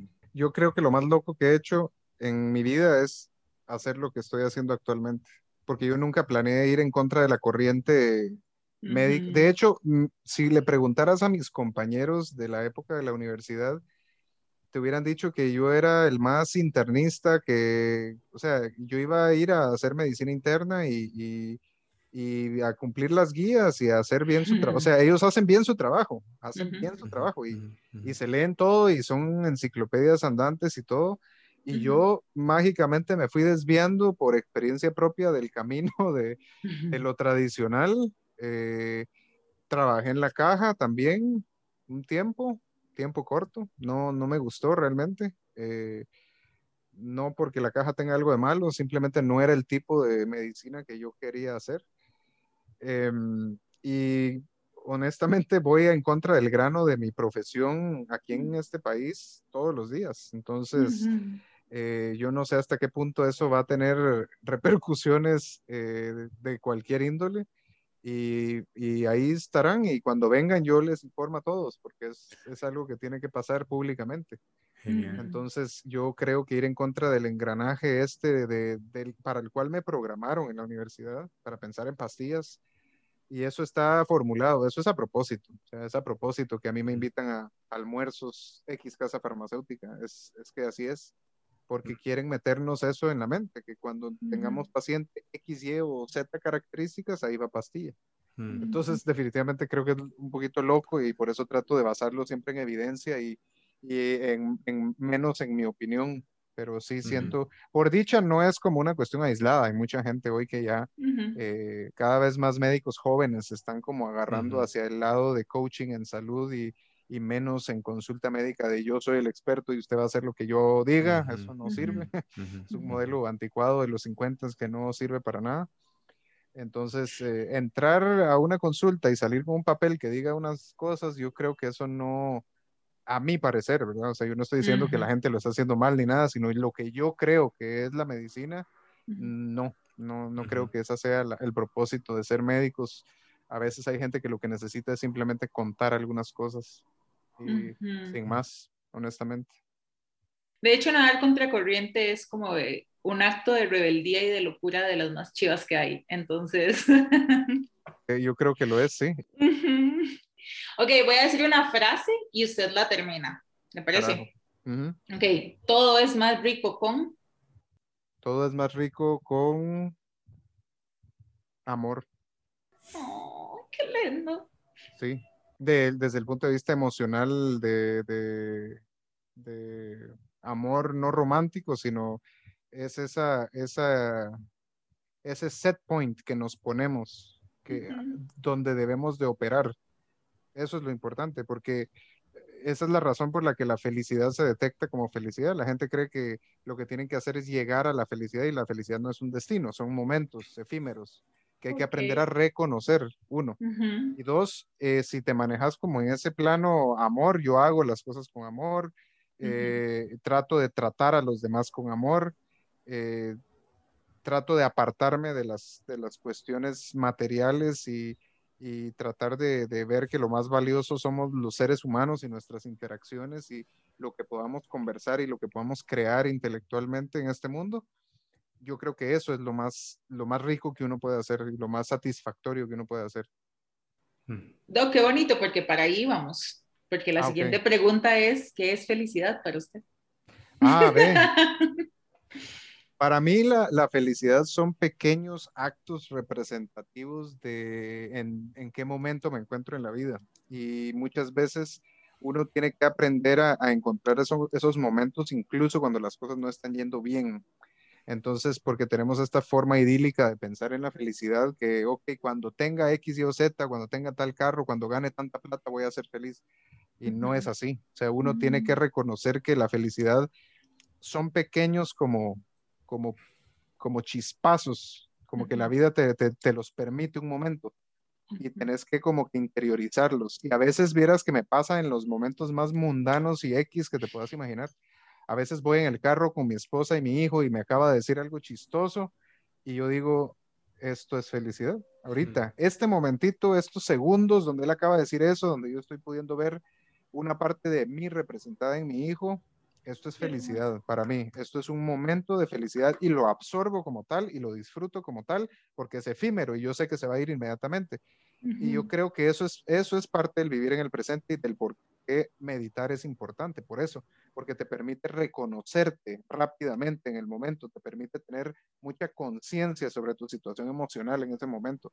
¿Cómo vas a saber reconocer enojos si nunca has practicado reconocerte, reconocer uh -huh. tus emociones? Por eso es que la gente explota y, y, discute cuando y se hace un desmadre cuando están tratando de debatir un tema, porque no están acostumbrados a, a decir, ah, mira, así me siento yo cuando estoy enojado, así me siento yo cuando estoy triste o decepcionado, o desencantado, o feliz o realizado. Pero tenés que concentrarte primero en aprender a, a sentir eso y después podés como que agarrarte a medio palo en, en media discusión y decir, mmm, tal vez no le voy a decir eso porque eso solo va a ofenderla y no, no, tiene, no tiene propósito. Uh -huh. Entonces, felicidad para mí también son esos momentos en donde uno tiene pequeñas conquistas personales, pequeños hitos, como, uh -huh. pucha, mira, no me enojé tanto como la vez pasada. -huh. tiré una taza, no dos. Entonces, esos pequeños hitos, a mí me gusta irlos como y por eso le digo a la gente que haga listas de agradecimiento. Porque a veces la gente no se da cuenta de todo lo que, de todo lo que está avanzando. Uh -huh. y, y, para nosotros los seres humanos es muy importante esta sensación anterógrada, esta sensación sí, de progreso hacia adelante, el progreso uh -huh. es importante y no puedes saber ese que te estás moviendo si no tenés hitos definidos de qué va a significar moverte. Uh -huh. Ok, ¿qué plata? ¿Cuánto más plata? ¿Qué? O sea, específico con tus metas ok, quiero ganar tanto, ok, entonces, ¿qué estás haciendo hoy para llegar a esa cifra? Uh -huh, uh -huh. Y, y, y, pequer, y, mientras más pequeños podamos ir haciendo los hitos, mejor, porque entonces uh -huh. vamos a tener sensación constante de, de, de movimiento anterógrado en nuestra vida. Yo, a, yo a esos hitos les llamo momentazos. Momentazos. Yo, momentazos. Yo veo una familia, digamos, vamos en el carro y yo veo una familia con las sillas afuera, vacilando y riendo y yo le digo, George, mira a su familia teniendo un momentazo.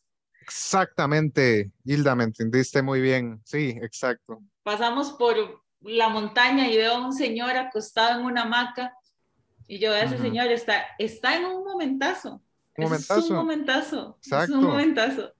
Y no va a volver problema, a pasar. Y el problema, exacto, no va a volver a pasar, exactamente. Al menos de esa manera como la está viviendo. Eso, exacto, eso, eso es lo que uno tiene que empezar a entender que es lo bonito. No tenés plata, no importa, no importa que no tengas plata ahorita, porque la plata viene y va, pero eh, sentilo, sentilo, ah, uh -huh. mae, no tengo plata ahorita, es, es lo que hay. ¿Y qué es lo que sí tengo? Uh -huh. es lo, ajá, Ahí es donde, uh -huh. por eso, esos momentos bajos, entre comillas, son oportunidades. Exacto. Okay, yo sé que ahorita la cosa está dura, entonces ahora, en mi momento más rudo, voy a tratar de sacarle lo positivo. Y eso, eso es, y es por eso que esta, este libro, Vida en Busca de Propósito. Ajá, Víctor Frankl.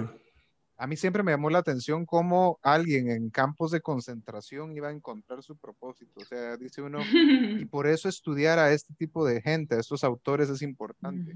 Por eso Uh, menos, menos total. Netflix y más de estas cosas, porque Ajá. entonces uno no va a entender por qué. Entonces yo, ¿por qué como médico a veces cuando la veo un poco, eh, más o menos, uno se puede estar quejando? No, no, no. Hay gente que ha estado realmente en el infierno y aún así ha logrado salir adelante. Entonces, tranquilo, eso te da Total. perspectiva, te da perspectiva. Y mientras, como dijiste bien hace un rato, mientras más perspectivas tengas disponibles, más herramientas tenés para formar la tuya. Y eso es importante porque ocupas puntos de partida. Ok, Víctor Frankel, el extremo.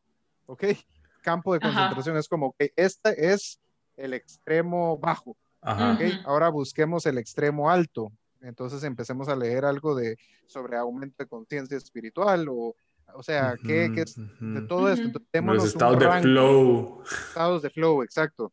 Y Ajá. vamos a ver, y a mí me gusta, y a mí me gusta decir, chicos, a los dos, bueno, George sabe que, que a mí me gusta también validar lo que yo siento y cómo me siento, más allá de lo que haya vivido otra persona, porque yo no soy esa persona, lo puedo tener como un ejemplo, modelarla y admirarla, ¿verdad? Ujú. Pero también lo que pasa en mi mundo interno, validarlo y hacerle saber a las personas que están en mi entorno que esto me hace feliz, que esto me enoja, que esto me hace bien, ¿verdad? Y poder sentirnos validados también como humanos es súper importante. Fundamental. Exactamente, es fundamental.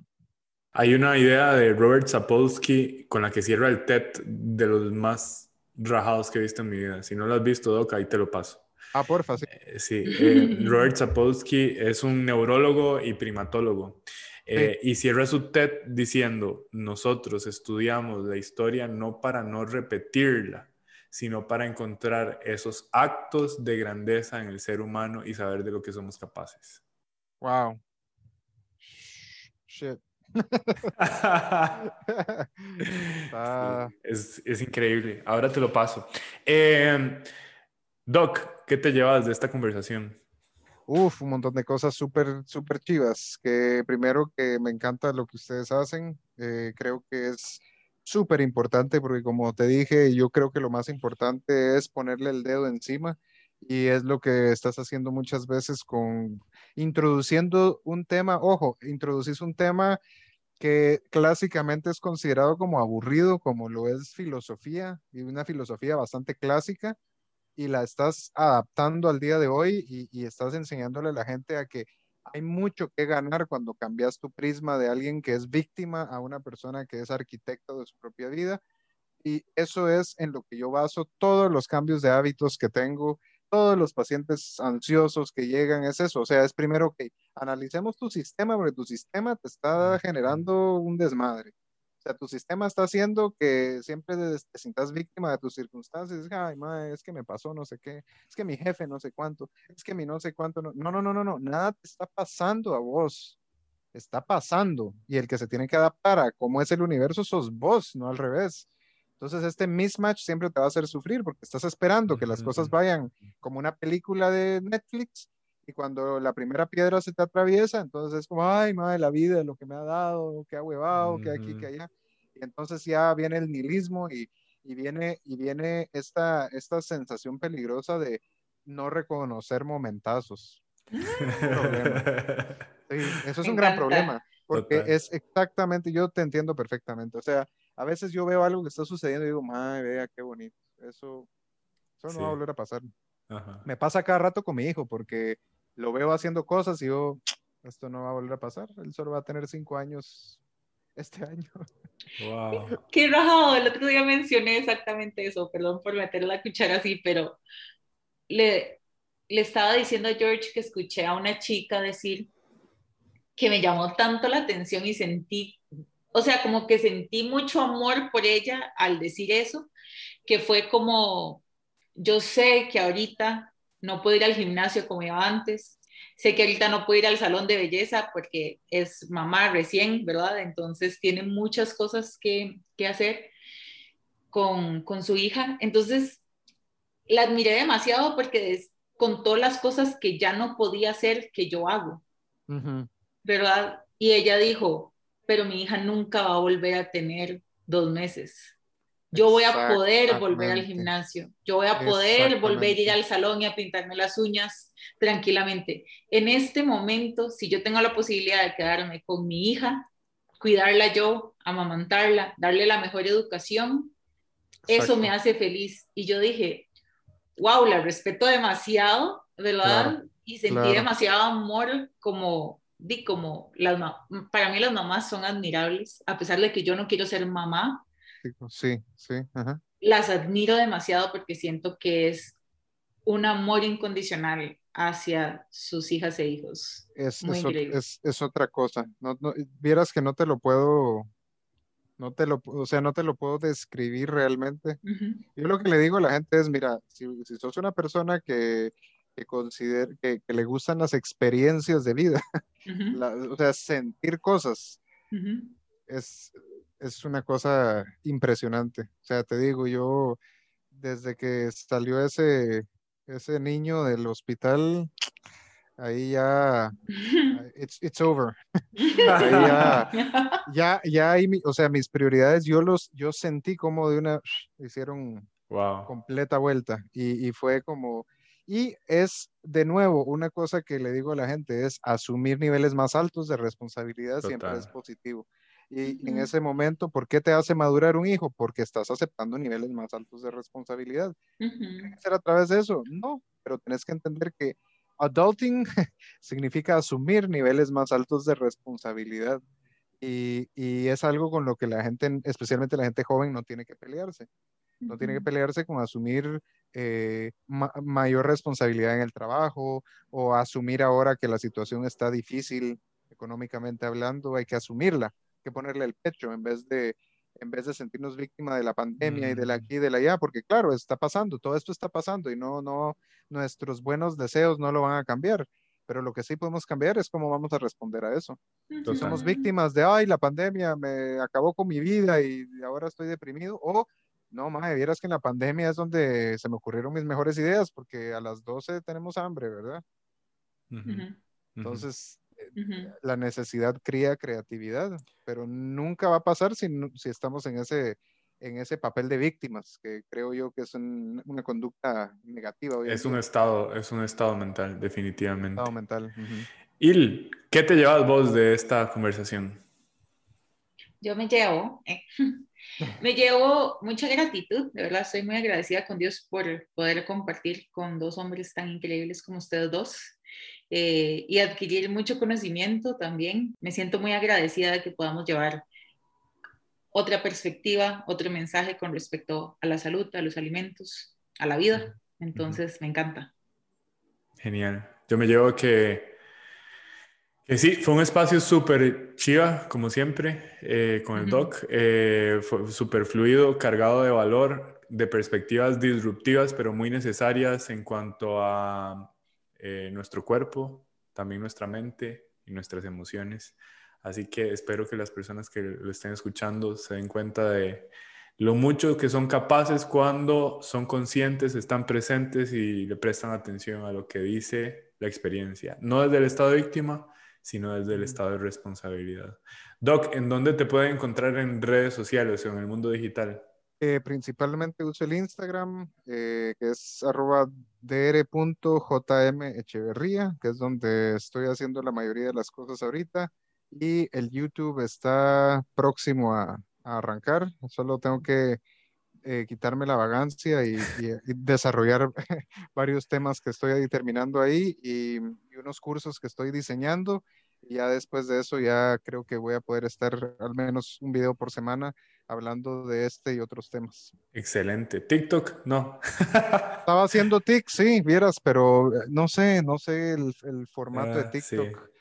No, no, no, no sé, no me baila demasiado. Prefiero el- YouTube. Sí, y ahora lo interesante es que para el nicho a- a- del que hablaste, esos están ahí metidos, entonces ahí te lo dejo. Te, te Ya le iba a decir, Tengo un par de eso, videos de hablemos de TikTok, eso. sí. Ajá. Eh, pues nada, muy agradecido, que no sea la última, eh, éxitos en todo, nos vemos en la próxima. A mí me encantó esa conversación. A mí también me encantó, demasiado.